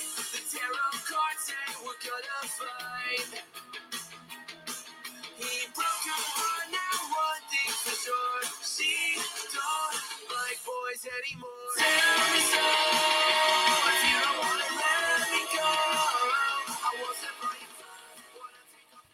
you. Moi, moi, j'aime ça. Moi. Mais, mais en fait, excuse-moi, j'ai été un peu décousu pendant tes autres interventions parce que j'étais en train de demander à la personne c'était quoi la chanson qui ressemblait à Avril Lavigne. Puis la personne me dit Je sais pas qui est Avril Lavigne. Ah, je, je sais à qui t'as demandé alors. C'est un peu difficile à. c'est un petit peu difficile à, à retracer. Mais exact. Quand ça a joué, je me demandais quand c'est sorti quand, tout ça? Ouais. 2021. C'est Aria. Euh, A-R-Y-I-A, She Don't Like Boys. Ah ben.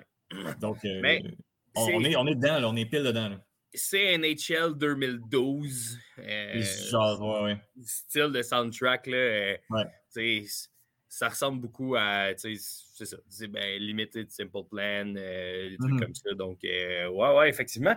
Et, écoute, Étienne, c'est quasiment une passe à sa palette que tu me fais parce que ça me Oui. fait énormément penser à une chanson que j'ai étrangement beaucoup, beaucoup écoutée dans les derniers mois. Je ne sais pas pourquoi je suis tombé sur cette chanson-là.